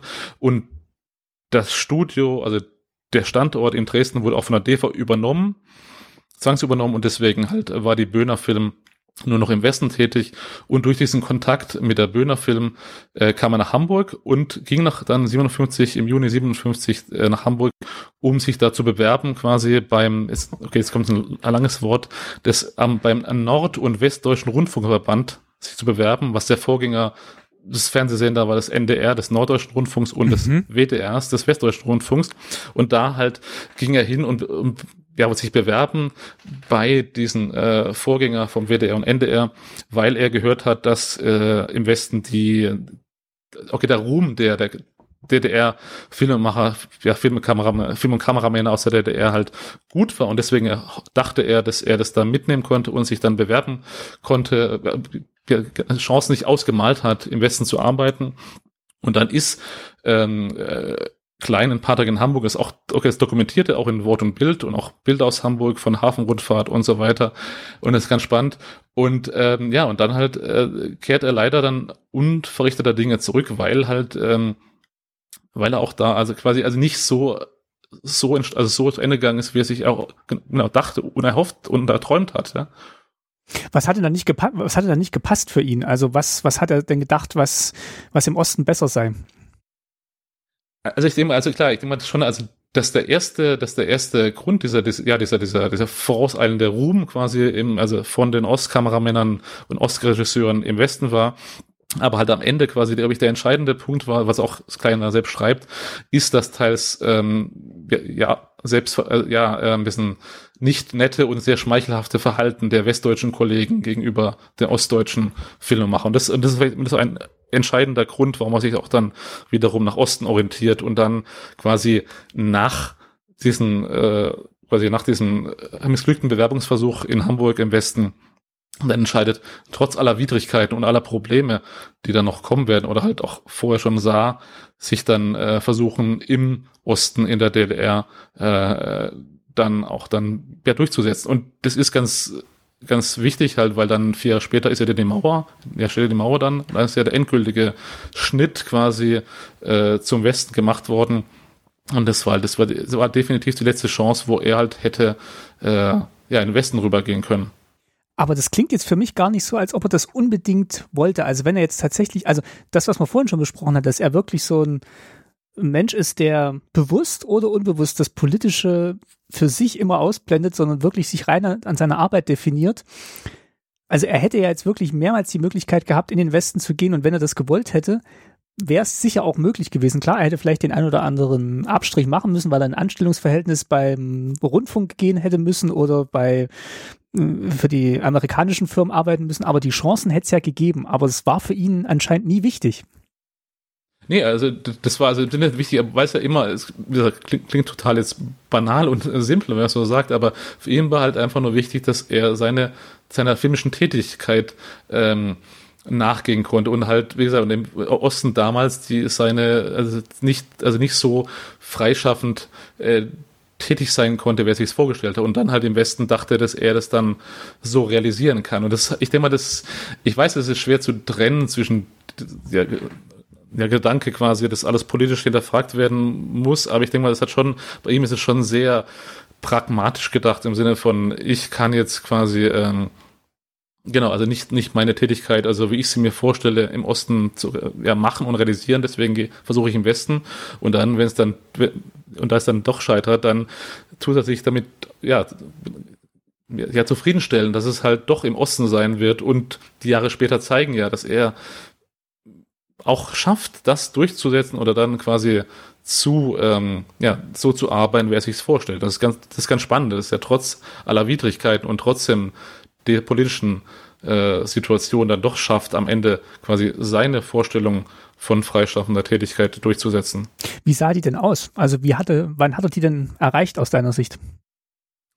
Also ich denke mal, ich denke mal, vielleicht noch, vielleicht noch zu erwähnen ist halt, dass die 50er Jahre, also neben diesen politischen und also wichtigen äh, ja, Momenten auch für ihn halt, wo er auch dann sich entscheidet, im Osten zu bleiben, auch, auch aus technischer äh, Sicht wichtig sind, weil die 50er Jahre sind die Zeit, wo er auch Schritt für Schritt ab 1953 dann konsequent immer wieder neue Technik ankauft. Äh, Beispiel kauft er sich 53 Genau, die AK-16, das ist die erste Amateurfilmkamera für 16 Millimeter, in der die 52, also genau im September 52 in Leipzig vorgestellt worden ist. Und das war die erste Amateurfilmkamera, die halt auch am Markt verfügbar war. Und die kauft er sich wenige Monate nach dem Erscheinen quasi in Leipzig.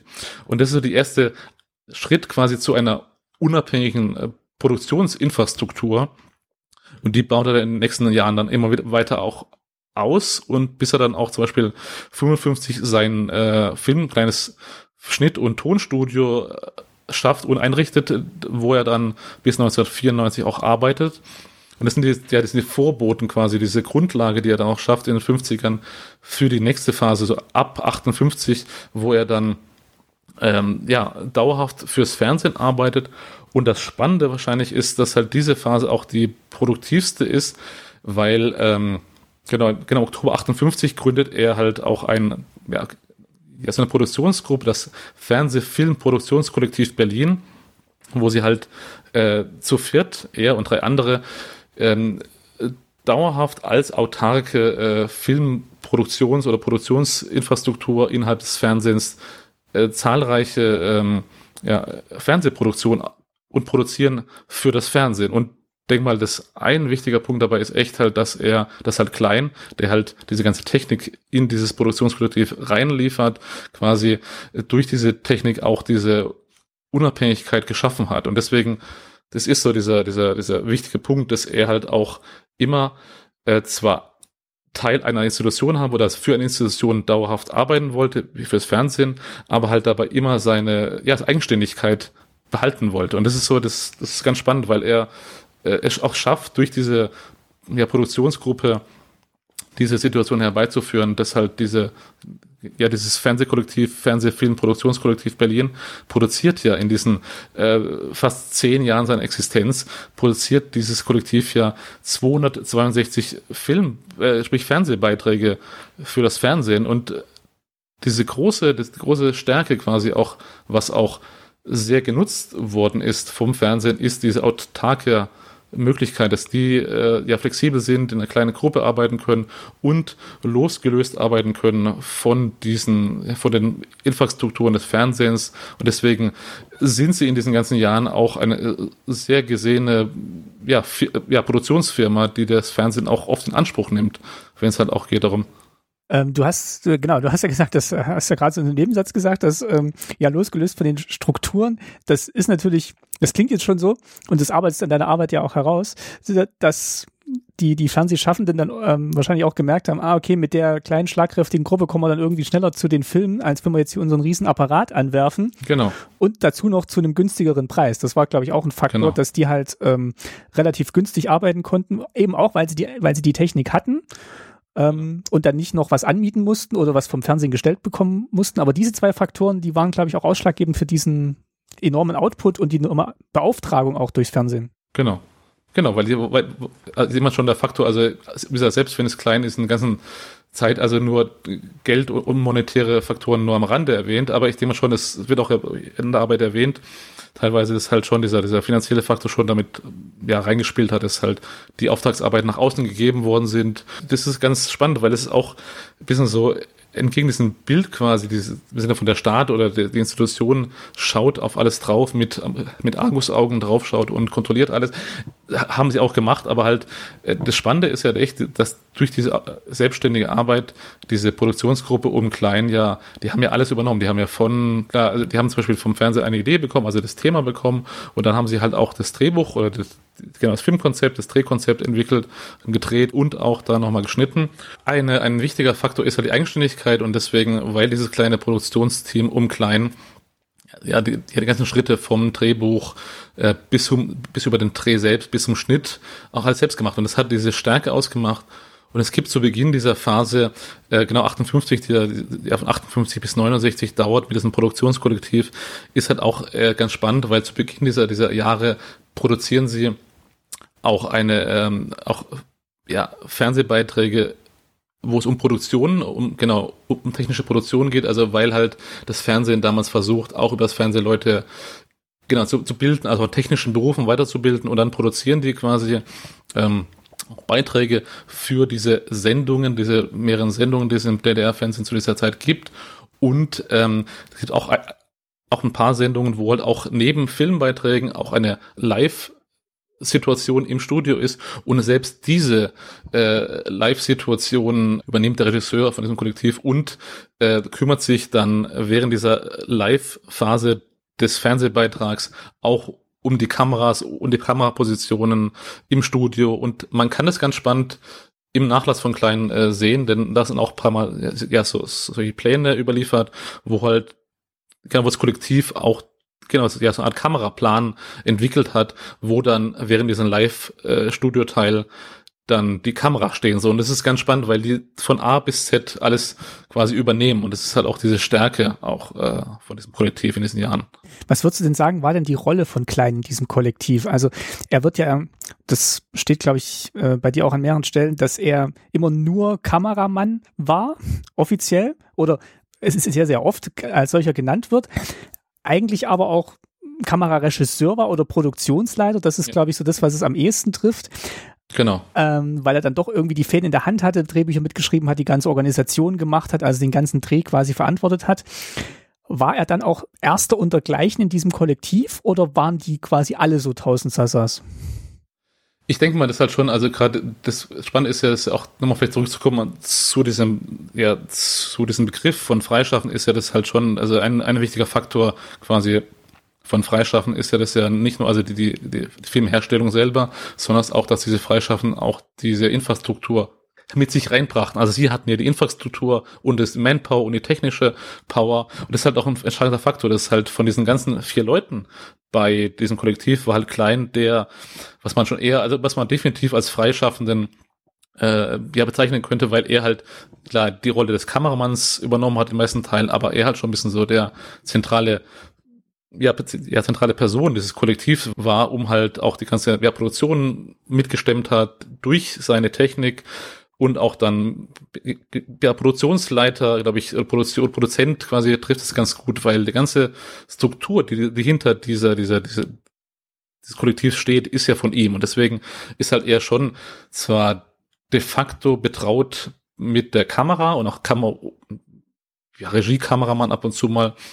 Am Großen und Ganzen ist halt das äh, Produktionsleiter, Produzent im weitesten Sinne schon, das schon eher umschreibt, was er in diesem äh, Kollektiv äh, ja gemacht hat und auch die Rolle von ihm. Und deswegen ist es auch also ich habe jetzt keine Belege dafür gefunden, aber quasi dann, äh, das halt, also als dann zum Jahr 68 Klein das Kollektiv verlässt, verlässt dann glaube ich dann auch, äh, das Kollektiv dann nicht mehr existiert, weil mit ihm geht ja auch dann am Ende diese ganze äh, technische Infrastruktur.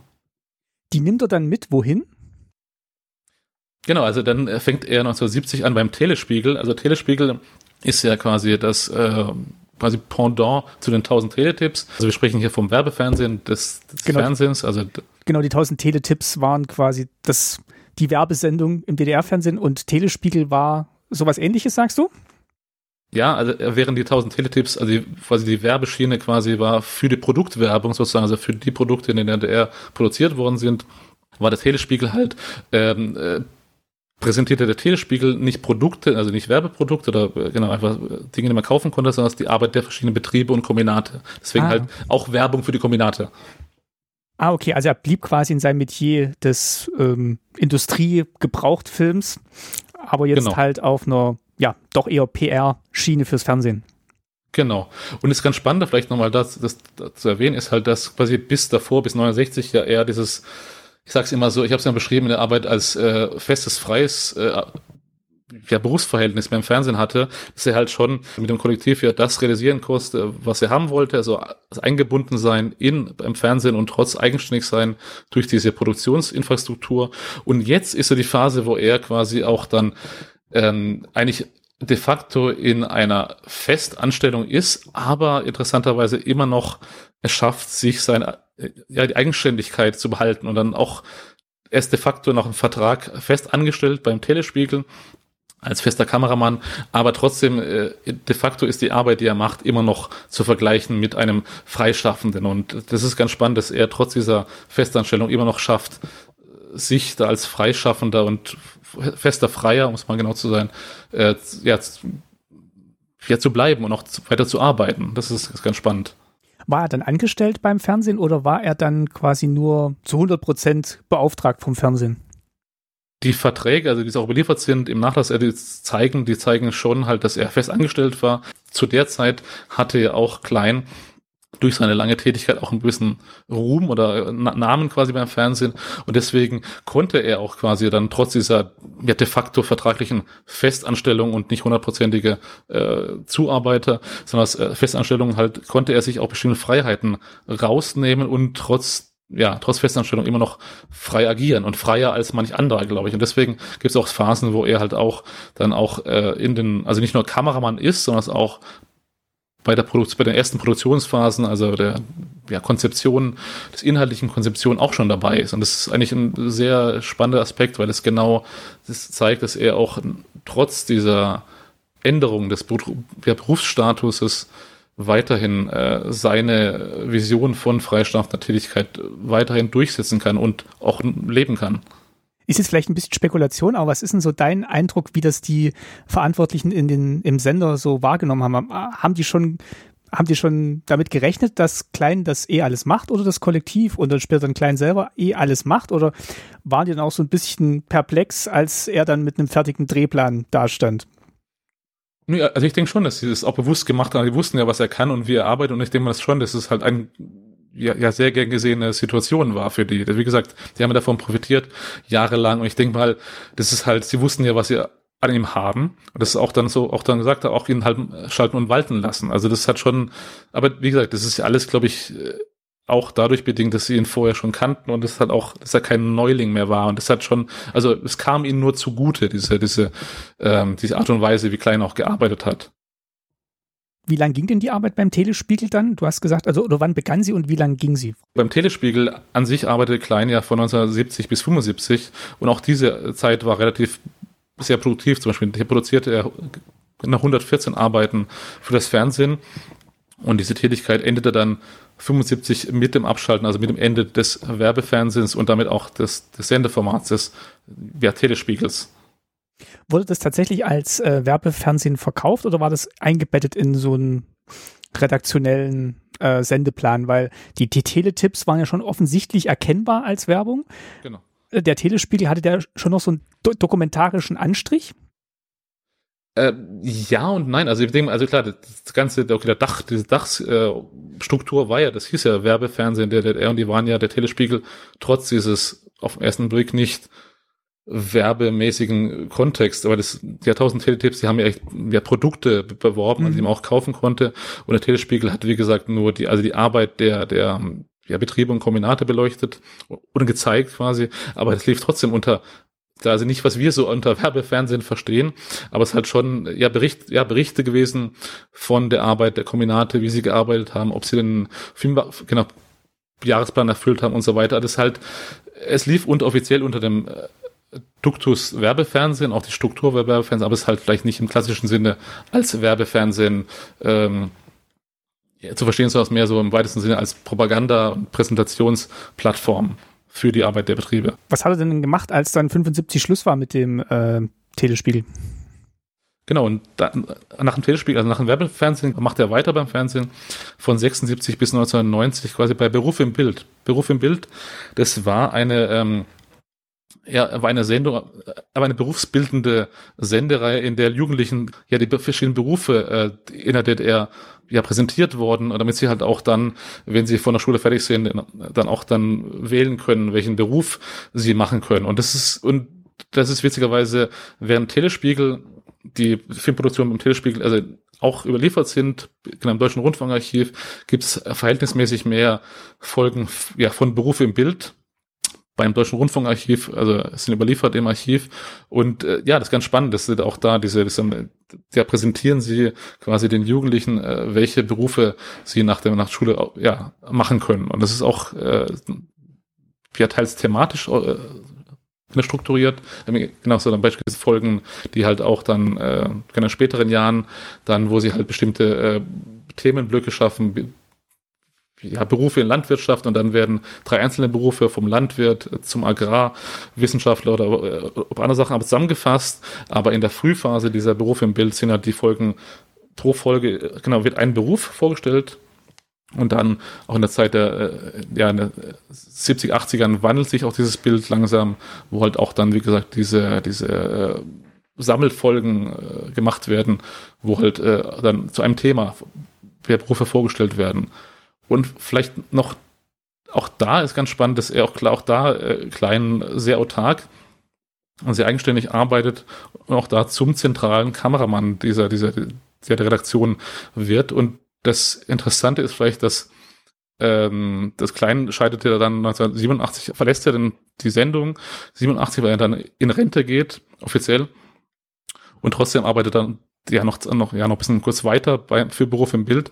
Und das ist ganz interessant, um auch vielleicht die, die Wichtigkeit von Klein oder für die Redaktion zu, zu beleuchten, ist ja, dass halt, als er 87 geht, immer noch kein Nachfolger für ihn gefunden ist. Und deswegen er noch zwei, drei Sendungen produzieren muss, bis sein Nachfolger da ist, weil ja Klein durch diese die Eigenständigkeit quasi, die er mit reingebracht hat und auch, was man auch nicht vergessen darf, ein großer Teil seiner Arbeit, sowohl beim Telespiegel als auch bei Beruf im Bild, ist ja neben der Technik und dem ganzen Know-how, das er mitbringt, ja auch teilweise auch sein Filmarchiv. Der hat ja über die Jahre auch ein, ein, ein immenses Schnittarchiv angesammelt, was wiederum dann auch äh, sowohl beim Telespiegel von 70 bis 75 als auch dann bei Beruf im Bild 96 bis 90 äh, dann auch bereitwillig von der Generation genutzt wird und dann halt sprichwörtlich mit seinem Weggang ein zentraler Pfeiler der Produktion bei Beruf im Bild wegbricht und deswegen auch diese kurze Phase der, ja, wo er noch, ja, noch aushelfen muss, auf wieder freischaffender Basis und dann halt, ähm, bis halt sein Nachfolger erst da ist. Das habe ich mich nämlich auch gefragt. Also du hattest ja am Anfang mal gesagt, ähm, der, er hat sich dann quasi ein eigenes Studio und Tonstudio eingerichtet mit Schnittplatz und so weiter. Das war ja alles in seinen Privaträumen, also genau. in, in seiner Wohnung teilweise oder hauptsächlich in seiner Wohnung. Und da waren vermutlich auch die ganzen Schnittrollen oder lagerten die im Sender und er ist dahin und hat da auch geschnitten oder hat er hauptsächlich wirklich aus seiner Wohnung raus alles gemacht? Also das ist ganz spannend, weil es gibt ja auch dann, also ich habe damals im Zuge dieser ganzen vorbereitenden Arbeit, hat auch damals ein damaliger äh, Mitarbeiter des Filmmuseums hat auch Fotos gemacht von dieser, von diesem, äh, von dieser riesen Wohnung, wo es halt, wo halt echt genau, klein hatte, in, genau, der wohnte in Friedrichshain damals und bis zu seinem Tod wohnte er da. Und äh, das ist ganz spannend, weil die ganze Wohnung war halt, also neben dem Wohnbereich auch eingerichtet, quasi auch teilweise als richtiges Studio. Da hatte er ein kleines, kleinen Vorführraum, Tonschnittarchiv, also Tonraum zum Schneiden und auch äh, Filmschnittarchiv und auch halt auch einen kleinen Lagerraum für das Filmarchiv, also für die Filmrollen. Und die waren schon auch bei ihm quasi dann auch ähm, teilweise gelagert. Und das sind ja wiederum auch teilweise das äh, Filmmaterial, was dann im Filmmuseum Potsdam überliefert ist. Also das wurde dann alles von seiner Wohnung dann ins Filmmuseum Potsdam übergegangen. Und ja, ganz, es ist schon spannend, wenn man die Fotos auch sieht. Ich, leider kann man sie nicht sehen, quasi im Podcast, aber wenn man sieht mal die Fotos, ist ein, ist ein Wahnsinns äh, kleines Studio eingerichtet hat er sich und ja, sehr spannendes äh, Fotomaterial hat er sich im besten marxistischen Sinn wirklich die Produktionsmittel in die eigenen vier Wände geholt. Genau, genau, im wahrsten Sinne des Wortes, genau. Ich wollte mal noch ein bisschen auf ähm, so, so ein paar übergreifende Themen eingehen, bevor wir uns gleich mal noch an einem Beispiel angucken werden, ähm, wie die Arbeit dann für so einen Film stattgefunden hat. Ähm, jetzt nicht für Berufe im Bild, sondern es war ein bisschen, bisschen davor. Ähm, aber bevor wir gleich dazu kommen, habe ich mir noch ein paar Fragen aufgeschrieben und ähm, ja, ich hoffe mal, du kannst mir die beantworten. Ähm, Sehr gerne. Eine war, was, was war denn so dein Eindruck? Ich bin beim Lesen, habe ich mich mehrmals gefragt ähm, und bin auch nie zum Ergebnis gekommen, wie, wie waren denn so die Ambitionen von, von Klein? Also was hat ihn wirklich angetrieben? War es jetzt wirklich so die, die technische Seite des Filmemachens? Die, die künstlerische war es ja nicht, das haben wir ja schon so ein bisschen rausgearbeitet. Ja. Ähm, war es jetzt die, die inhaltliche handwerkliche Herausforderung, was zu machen, was er noch nie gemacht hat. Ich glaube, so eine Formulierung kam mal tatsächlich in seiner ich nenne es jetzt mal Rechtfertigung, wo er diesen Film für die Hitlerjugend gedreht hat, dass er das damit begründet hat, dass er da viel lernen konnte über das Filmemachen. Aber gab es denn darüber hinaus auch so eine ja, inhaltliche, idealistische Autorensicht, wo er gesagt hat, das, das ist mein Antrieb fürs Filmemachen? Ich denke mal, das macht es auch ein bisschen zum, zum Sonderling quasi, dass man vielleicht, also quasi, wie gesagt, ich will eben auch nicht diese künstlerischen, ähm, ich habe Anspruch, äh, also nicht geben, also er hat ja auch seine, ich habe ein paar Sachen gesehen, die sind auch, also sie sind halt ja, Gebrauchsfilme, die gemacht worden sind für einen bestimmten Zweck, wie gesagt. Also sie sind halt jetzt nicht künstlerisch überragend und schön und äh, also künstlerisch oder ein Kunstwerk, aber sie sind sehr effektiv halt. Und auch, er hat halt, ich denke mal schon, dass halt schon ähm, ihn halt nicht dieses, diese künstlerische Autorenmäßig angetrieben hat, schon richtig de facto einfach nur, er hatte einfach, wollte einfach nur Filme drehen. Und das ist ja, wie gesagt, was du ja vorhin erwähnt hast, mit diesem Konflikt quasi, ähm, genau mit der HJ damals und auch, und auch immer wieder, was man auch mit der DDR anwendet, ja immer wieder, dass er sich trotzdem, also am Ende quasi Filme macht und in Kauf nimmt quasi, dass er halt indirekt oder halt äh, quasi immer noch Sprachrohr einer ja, politischen äh, Sichtweise ist. Aber ich denke schon, dass halt das Filme machen, also das er einfach nur seine Leidenschaft, dem Filme drehen und Filme machen, nachgehen und das hat er auch so immer auch so gemacht und auch realisiert und hat auch nie, glaube ich, auch nie in seinen ähm, äh, Tagebüchern auch geschrieben über künstlichen Anspruch. Und das vielleicht noch sehr witzig ist noch zu erwähnen, ist ja, dass in ganzen, diesen ganzen 53, äh, 54 Jahren Karriere ja, glaube ich, nur, also zumindest im Tagebuch steht nur ein kleiner ähm, Satz, glaube ich, drin oder ein großer Absatz, wo er zum Beispiel, äh, ich weiß nicht genau, wann es war, aber irgendwann mal äh, dem Fernsehen eine, also von sich aus, ohne diesen Auftragcharakter dahinter, dem Fernsehen einen, ein, ähm, ein Thema vorschlägt, quasi eine Dokumentationsreihe, die Straßen unserer Republik quasi, also eine Art Dokumentationsreihe über die, ähm, über die Straßen in der DDR quasi, über das Leben am Rand der Straße oder halt von den Leuten, die in der Nähe von den Straßen wohnen. Und trotzdem wird es, glaube ich, nie mehr erwähnt, es wird nie mehr erwähnt, diesen Tagebüchern. Und das ist, glaube ich, der einzige Punkt in den ganzen Tagebüchern, wo halt echt quasi auch dieser, wenn man es mal sagen würde, künstlerische Anspruch hat, ich präsentiere etwas, weil ich etwas interessant finde. Das ist halt, ja, das ist vielleicht das einzige Moment, aber nichtsdestotrotz, ähm, das, was er gemacht hat, hat er gut gemacht und ich denke mal, das ist dass er es einfach so effektiv und gut gemacht hat, liegt, glaube ich, auch begründet in seinem Ethos, Arbeitsethos. Das ist halt ein sehr, äh, halt, ja, die Verpflichtung, ich gehe in der Ver ja, Verbindung ein zu einem Auftraggeber und verpflichte mich auch, das gut zu machen. Und das ist vielleicht so auch so ein Punkt, den man auch mal berücksichtigen muss, glaube ich, bei ihm. Was mir eher in den Sinn kam, ist tatsächlich, also er nennt sich ja auch öfter mal so ein Handwerker. Also er, er, genau. er, er sein Handwerk ist eben der Film und ähm, diese hohe Zahl, die wir am Anfang genannt haben, ist vielleicht auch so ein bisschen das Ziel, was er hatte. Also da, da psychologisiere ich jetzt vielleicht auch ein bisschen was rein, aber wo ich sage, okay, ihm ging es vielleicht dann eher um die Quantität und ähm, ja, die Qualität schon auch. Also er wollte schon gute Arbeit abliefern, aber auch die Entscheidungen, die er getroffen hat, wann er wohin geht, das war ja immer auch damit begründet, hier kann ich mehr Filme machen und hier kann ich, und nicht, hier ja. kann ich genau diese Filme machen, die ich im Kopf habe, sondern es war dann immer auch so eine, so eine Quantitätssache.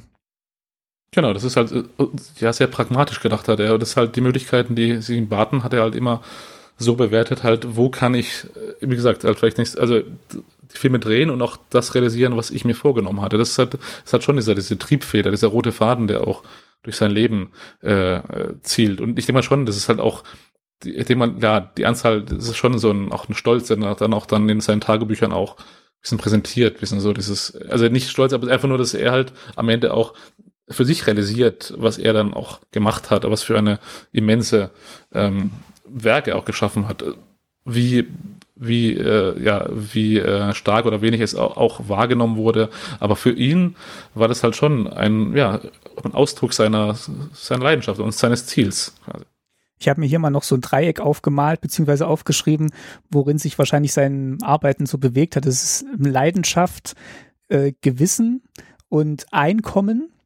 Ähm, habe ich mir mal so aufgemalt und ähm, ich glaube, es war dann eher so in den Ecken zwischen, also Einkommen und Leidenschaft, Gewissen bisschen weniger, aber also das habe ich für mich mal so aufgemalt hier beim Lesen, wo ich dachte, okay, das daran hat er es wahrscheinlich immer so ein bisschen bemessen. Also kann ich meiner Leidenschaft nachgehen, Filme zu machen, kann ich davon mein Einkommen bezahlen und ähm, ja, ähm, gewissen Moral blende ich erstmal aus, beziehungsweise Politik, wie er es dann nannte, denke ich mal. Ja, das stimmt schon. Ja, das, das trifft es ganz gut eigentlich, muss ich sagen. Das ist, das hat schon viel Pragmatismus bei ihm ist. Das muss man echt durchaus sagen. Also das ist halt, und trotzdem diese, diese Balance zwischen Arbeit und Leidenschaft zu realisieren, das ist halt, ja, trifft es ganz gut.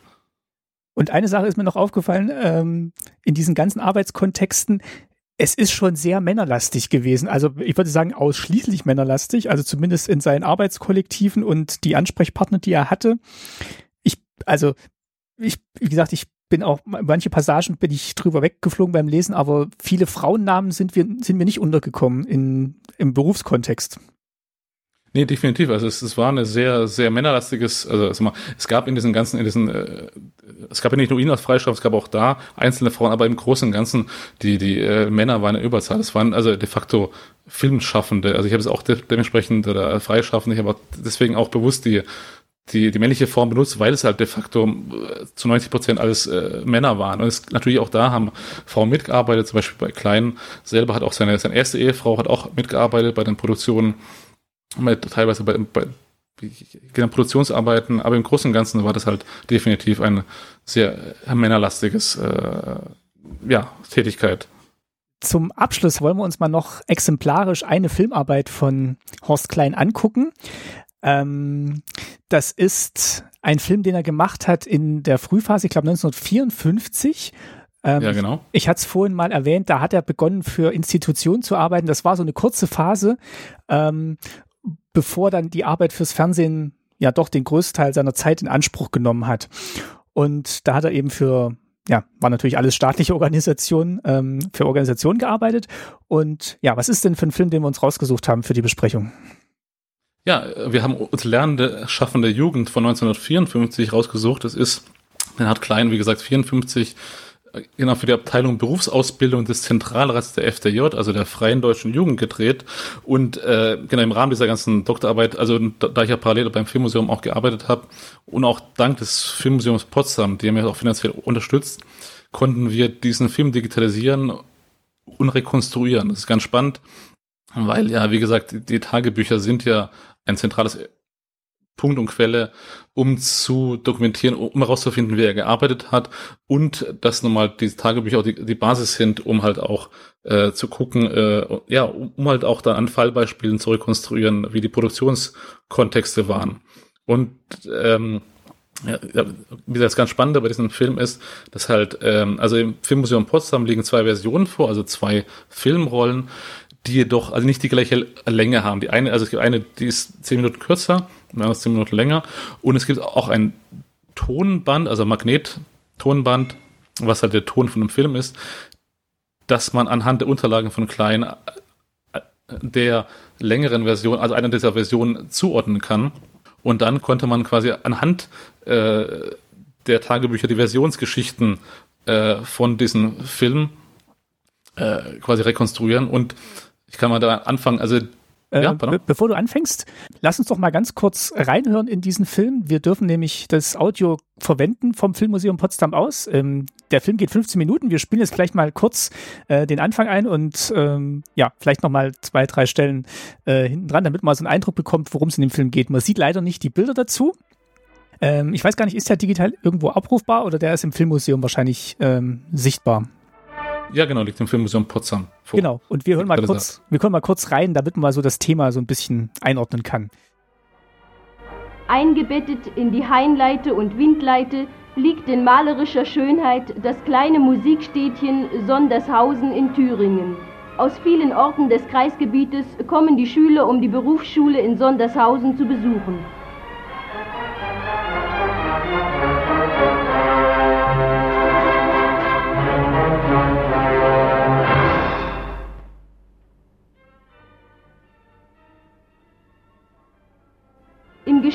Geschichtskabinett verschaffen sich die Schüler Klarheit über die Stärke des Weltfriedenslagers und lernen die Feinde der Jugend sowie der gesamten friedliebenden Menschheit kennen und hassen.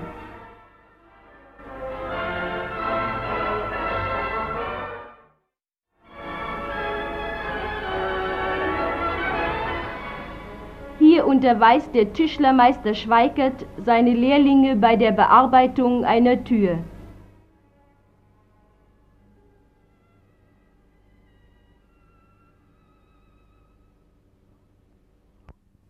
Auch zwischen ihm und dem Fachlehrer der Berufsschule besteht ein enger Kontakt.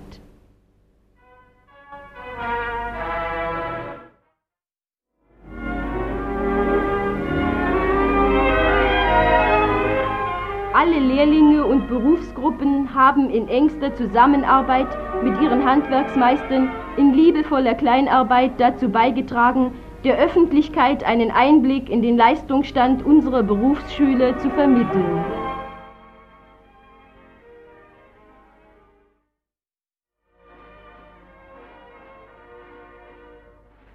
Fröhlichkeit und Stimmung gibt Kraft für den morgigen Tag, für neue und große Aufgaben.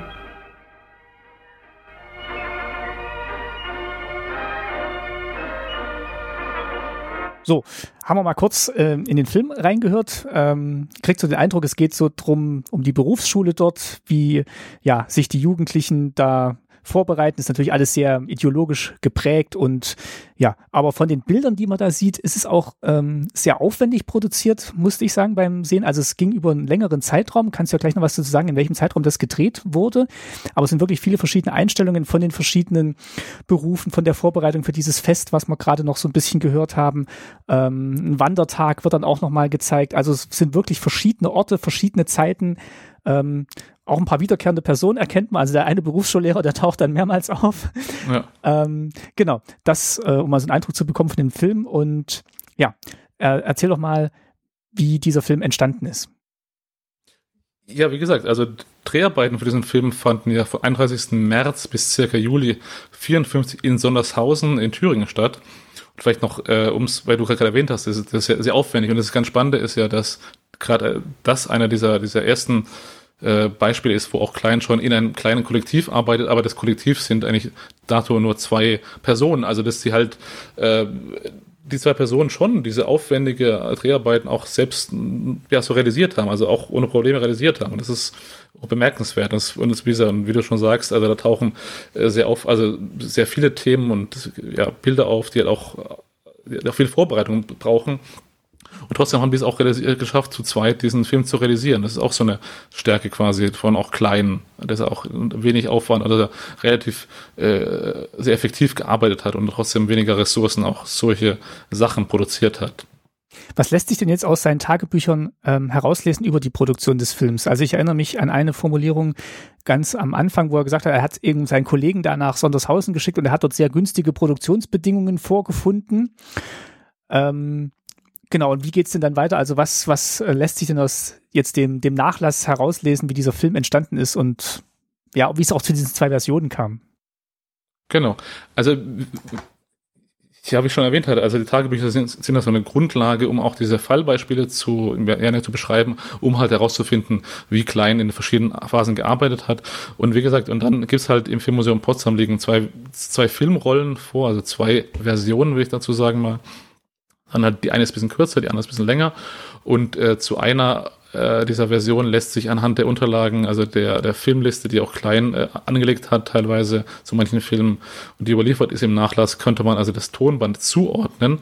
Und das ganz Spannende ist ja halt, dass halt, ähm, dass man durch diese Tagebücher auch, also nicht nur die, die Dreharbeiten an sich dokumentieren kann, sondern dass auch die ganze äh, Phase danach quasi, dass halt zum Beispiel, dass die äh, okay, die Premierenfassung dann 54 äh, dann, also nicht die ist, die überliefert ist und das halt quasi zwischen äh, der Version, die halt auch zur ersten Premiere 54 dann vorgeführt worden ist, dem Zentralrat, gab es dann noch mit noch andere quasi, die auch, also ja, eine andere Version und dann quasi diese dritte Version, äh, die es, wie gesagt, auch vorliegt, überliefert im Filmmuseum überliefert ist und die halt auch, äh, auch dann auch vom Original sich unterscheidet, weil Klein ja interessanterweise auch dann auch solche Kommentare in seinen Tagebüchern schreibt, dass halt äh, bestimmte Tonänderungen notwendig waren aus pädagogischen Gründen, beziehungsweise also geht auch nicht auch darauf ein, was genau da ist, aber äh, man kann äh, das halt die Version, die vorliegt, nicht die Original ist,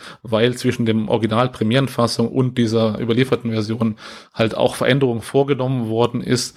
Und das Interessante vielleicht nochmal, um es, also jetzt jenseits der Tagebücher ist, dass ich halt bei der Recherche innerhalb der, der, der, der, Filmdose von diesen einen äh, Versionen von 55 äh, Filmversionen, die genau, die überliefert ist, in der Filmdose von dieser Filmrolle lag okay, der Original-Sprechertext, also der vollständige Text, also der Voice-Over-Text, den man hört, als Text, also vier, fünf äh, Seiten sind da überliefert quasi von diesem Sprechertext. Und dann nebendran noch ein kleiner Zettelchen, wo halt eine Tonschnitt, äh, also sprich eine Tonänderung markiert ist. Und dann halt, und wenn man sich den Film auch anhört, quasi auch dann hört man an einer Stelle quasi, dass ein Tonschnitt, also eine Tonänderung vorgenommen worden ist. Und das ist so das Spannende, dass man anhand von dem Film auch, also von den Quellen auch anhand dann diese Veränderung auch im Film äh, wiederfinden kann. Und wenn man das dann noch weiter spinnt, nochmal, geht es ja weiter, dass ja nach dieser überlieferten Fassung von 55 es noch mindestens drei andere, äh, zwei andere oder zwei, drei andere Versionen dieses Films ja gegeben haben muss weil Klein im Verlauf der Tagebücher auch nochmal spricht, es gab noch eine dritte Version, noch eine dritte Synchronisation also und so weiter. Also kurz gesagt, man kann, an, also um das Beispiel zu, zu nennen, halt, man kann anhand der Tagebücher auch richtige Diversionsgeschichten von Filmen, sofern sie überliefert sind, auch nachvollziehen. Und das ist ganz spannend, dass auch da äh, sich dann auch dann viel zeigt über die Arbeitsweisen und das halt, um vielleicht den Bogen zu spannen, äh, zum, zum Fernsehen zum Beispiel ist halt, dass halt im, also im Filmmuseum im Nachlass gibt es auch von dieser Beruf im Bildreihe auch ein, zwei oder mehrere Filme, die, also die, die auch als vollständige Filme gelistet sind, aber vor dem nicht klar ist, ob das dann die endgültige ja, Fassung ist, die auch gesendet worden ist, oder halt auch so eine Zwischenfassung. Und das ist halt eben auch das Schwierige, wenn man mit so einem Bestand auch arbeitet, dass man halt immer diesen Parallel machen muss zwischen der Quellenlage, also Tagebüchern in dem Fall, und den effektiven Filmen. Das ist halt auch das Spannende, was auch immer so ein dauerspannenden Forschungsprozess auch ist. Ich stelle mir gerade vor, das ist natürlich auch spannend für so eine Freigabe- und Zensurverfolgung. also was hat diese Änderung ausgelöst? Wer hat die ausgelöst? Also ich weiß jetzt nicht, ob man da noch an anderen Stellen nachforschen könnte, ob es da ein ja, gerade beim, ähm, ja, bei, beim Kultusministerium oder bei dem, beim Zentralrat da eben noch Aufzeichnungen gab, dass dann Film von Horst Klein eingereicht wurde und was dann Veränderungen ähm, ja, notwendig wurden. Aber allein die Tatsache, dass welche angeordnet sind, könnte ja so eine weitere Forschung anregen.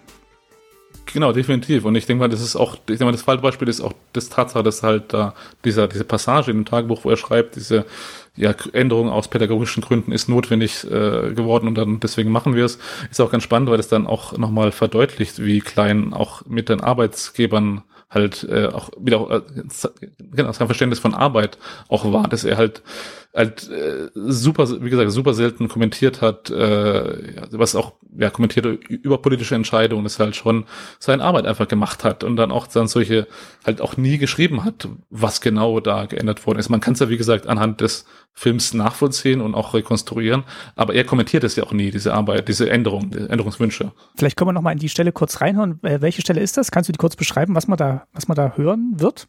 Wenn wir es gleich einspielen?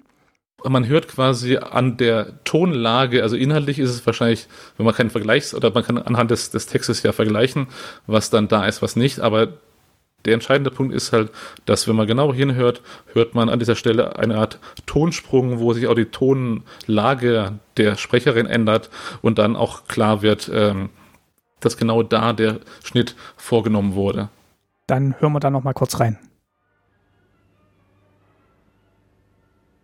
Die Durchführung von Milchproben hilft den Freunden auf wissenschaftlicher Grundlage, die Arbeit im Club junger Agronomen zu verbessern.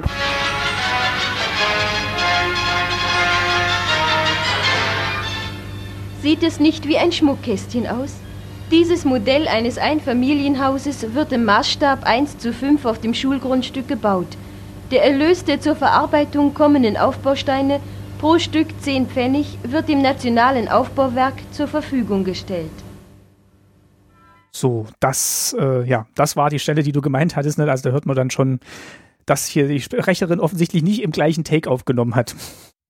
Genau, das ist, also wie gesagt, das sind so diese kleinen äh, Hints und, und Spuren, die man auch dann äh, ja, ja nutzen kann und dann, weil ich weiß gar nicht mehr, wie ich damals auch gekommen bin und dann irgendwie, weil es ganz witzig ist, ja beim Digitalisieren, auch nochmal vielleicht auch da nochmal äh, Klammer auf, ist halt, dass beim Digitalisieren und dann beim Schneiden quasi im digitalen Programm dieses die, des Films ist aufgefallen, dass äh, dass das Filmband nicht genau lange, also okay, die gleiche Länge hatte, wie das Tonband hatte.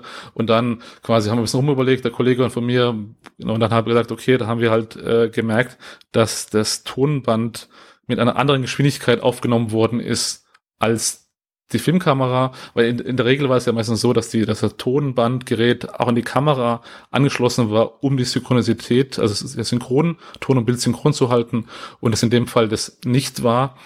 Und auch da wieder dann, wenn man genau hinschaut, finden auch da wieder Hinweise in den Tagebüchern, dass kurz davor die Kamera technische Probleme hatte und deswegen für den Dreh eine andere Kamera ähm, ja benutzt worden ist und deswegen diese ja, Synchron, ja, Synchronizität nicht, äh, ja, nicht gewährleistet worden ist. Und deswegen auch da, man findet nicht nur die Produktionskontexte, sondern auch die Umstände, die Probleme auch in den Filmen wieder. Und wir sprechen jetzt nicht von dem Voice-Over-Tonband, sondern von dem ähm, ja, Umgebungston, der da quasi mit aufgenommen wurde. Genau. Genau, also und beides halt auch. Genau, also Ton an sich, das wurde immer synchronisiert, aber ja, du hast recht mit dem um Umgebungston. Also lässt sich ganz viel Spannendes da rauslesen. Und ähm, gibt es denn jetzt von deiner Seite aus Planungen, da noch weiterzuarbeiten oder übergibst du das jetzt quasi der, der nächsten äh, Generation von Forschern oder sagst du, dass da willst du dich jetzt noch weiter mit beschäftigen, mit dem, mit dem Werk von Horst Klein, was sich da noch rauslesen lässt? Also ich denke mal, also das ist schon, also das, man könnte, wie gesagt, ich habe ja gesagt, dass man könnte noch tausend Sachen da weiterverfolgen. Zum Beispiel ist noch ein, ein spannendes Thema, was man noch machen könnte, wäre halt diese Zeit vor der DDR, die NS-Zeit und die ja, nationalsozialistische Zeit und die Amateurfilmzeit, obwohl auch da die Schwierigkeit ist, desto mehr in der Vergangenheit desto schwieriger wird auch die Dokumentation mit den, äh, mit den Akten. Zum Beispiel, ich habe auch recherchiert nochmal äh, im Vorfeld zu Akten über diese Amateurfilmgruppe. Auch da habe ich leider nichts gefunden. Aber im Großen und Ganzen kann ich sagen, ich habe damit schon großen äh, Übersicht über dieses umfassende Lebenswerk gegeben und ich denke mal, man kann durchaus noch weiter Sachen verfolgen, aber ich glaube, ich habe damals mal jetzt so ein ja, geschlossenen Rahmen geschaffen über das Werk von Horst Klein und bin eigentlich ganz sehr zufrieden mit der Arbeit, ja. dann haben wir hoffentlich mit der Folge auch einen geschlossenen Rahmen geschaffen, in dem wir uns mit dem ja, Leben von Horst Klein ein bisschen beschäftigt haben, mit einer Arbeit darüber und dem, was man darüber über die Filmproduktion in der DDR lernen konnte. Ähm, wir verlinken auf jeden Fall noch auf deine Webseite www.dennisbasaldella.de. Was findet man dort? Beziehungsweise wo kann man noch mehr von dir erfahren? Also es gibt einerseits das Buch natürlich, das man kaufen kann. Ähm, was gibt's denn sonst noch so von dir? Ja, okay, meine Website ist ein bisschen so, mein, ja, so eine Art Portfolio, Portfolio, wo ich halt auch präsentiere, was ich mache und auch dann halt auch dann mein, ja, meine Forschungsinteressen, auch den so DDR-Film, ähm, Forschungsschwerpunkt auch präsentieren, auch ja, die anderen Projekte, die ich gemacht habe, also jetzt nicht zum DDR-Film und noch andere Projekte, die ich nebenbei realisiert habe und auch dann verlinke ich dafür auch zum Beispiel auch die ganzen Texte, die ich schon geschrieben habe, äh, zu wissenschaftlichen Themen und auch äh, vielleicht noch, äh, wenn es interessiert, auch noch an einer Unterseite mit meinen ehemaligen Filmkritikseiten. Das war ja so eine, eine kurze Phase, wo ich als Filmkritiker gearbeitet habe, vor dem wissenschaftlichen äh, Schwerpunkt und dann vor dieser, also vor diesem großen DDR-Schwerpunkt. Das heißt, gibt es schon ein Thema, mit dem du dich in Zukunft beschäftigen möchtest? Also auch da, ich finde, ich habe auch letztens drüber nachgedacht, was ich ein bisschen so mal so, ich, mein, ich habe jetzt, wie gesagt, schon erwähnt, ich habe ja schon zu Beginn diese, diese Arbeit über Karl-Heinz Straßburg und dann jetzt über, ähm, über Haus Klein und ich denke mal, es, ich, was mich sehr fasziniert, ist immer diese ja, persönlichen Geschichten hinter, also die Geschichten, Schichten im Plural hinter der Geschichte, diese ja, persönlichen Geschichten. Und das war ja auch, habe ich auch in dieser Arbeit nochmal mit Haus Klein nochmal machen können. Und ich würde schon gern äh, diesen Fokus über die Geschichten hinter der Geschichte weiterverfolgen und äh, würde mich gerne weiterhin mit dem DDR-Film äh, und DDR-Fernsehen befassen und mal gucken, was sich da noch findet an interessanten Geschichten. Aber äh, auch, ich bin auch interessiert an einem anderen Thema, ist gerade ja, die, die Weimarer Kino, wo ich gerne über einen jüdischen äh, Filmemacher, äh, Filmproduzenten etwas äh, machen wollen würde, zu dem es halt auch noch relativ sehr, sehr wenig Literatur gibt und auch eine sehr spannende Lebensgeschichte dahinter steckt. Das klingt beides faszinierend. Ich bin natürlich hauptsächlich interessiert, wenn du noch mal was zur DDR machst, dann, dass wir uns hier gerne wiederhören können. aber, sehr, sehr gerne. Aber das andere Thema ähm, klingt auch sehr, sehr spannend. Und ähm, ja, ich finde es eine sehr schöne, sehr schönes Forschungsgebiet auf jeden Fall. Ein sehr spannendes und wahrscheinlich auch noch ein sehr unbearbeitetes in vielen, in vielerlei Hinsicht, wie wir jetzt gerade bei Horst Klein auch gemerkt haben. Ja, definitiv. Und ich werde auch weiterhin noch das DDR, äh, ob es im Amateurfilm oder Freischaffende oder sonst DDR-Film, wird mir auch weiterhin noch ein Schwerpunkt sein äh, meiner Arbeit. Und deswegen, ja, gerne. Wenn wir uns hier wieder treffen, sehr, sehr gerne. Dann danke ich dir für deinen Besuch. Wir verlinken alles. Wir verlinken das Filmmuseum Potsdam und wir verlinken das Buch. Ähm, vielen Dank, Dennis, ähm, dass du da warst. Jetzt seit, ja, mit diesem Jahr mit Doktorwürde oder war es letztes Jahr schon? Also offiziell Doktorwürde seit diesem Jahr. Genau, dann verabschiede ich Dr. Dennis Basaldella. Bis zum nächsten Mal äh, in diesem Rahmen. Ähm, danke dir für deinen Besuch. Ja, vielen Dank fürs Zuhören und die Möglichkeit, hier in dem Podcast äh, ja, meine Arbeit vorzustellen. Sehr gern. Mach's gut. Tschüss. Ciao. Und das war die 95. Folge von Staatsbürgerkunde. Ich bedanke mich für eure Zeit und bei Dr. Dennis Basaldella für seinen Besuch. Den Link zur Website von Dennis und seinem Buch Ein Leben für den Film findet ihr in den Shownotes. Danke auch an das Filmmuseum in Potsdam, das uns erlaubt hat, die Einspieler aus dem Film Lernende, schaffende Jugend zu verwenden. Auch deren Website verlinken wir natürlich. Dank geht ebenfalls an Wolfgang Wörle für Ambient One, den Titeltrack für den Podcast. Danke auch wie immer an Ulrike Kretzmer für das Coverbild zu dieser Episode und das DDR-Museum für seine Unterstützung des Formats. Zum Zeitpunkt der Aufnahme für diese Folge ist es, wie viele Kultureinrichtungen, im Zuge der Corona-Maßnahmen weiterhin geschlossen. Ich verlinke euch aber mal den YouTube-Kanal des Museums da könnt ihr euch mit der Videoreihe Frag Dr. Wolle oder Aufzeichnungen von vergangenen Veranstaltungen die Wartezeit auf die nächste Folge etwas verkürzen. Und natürlich auch ein großes Dankeschön an alle Unterstützerinnen und Unterstützer. Für die Zeit seit der Aufnahme zur letzten Folge waren das Bianca, Andi, Grit, Manuel, Christoph, Matthias, Robert, Jens, Anne und Mirko. Vielen Dank an euch alle.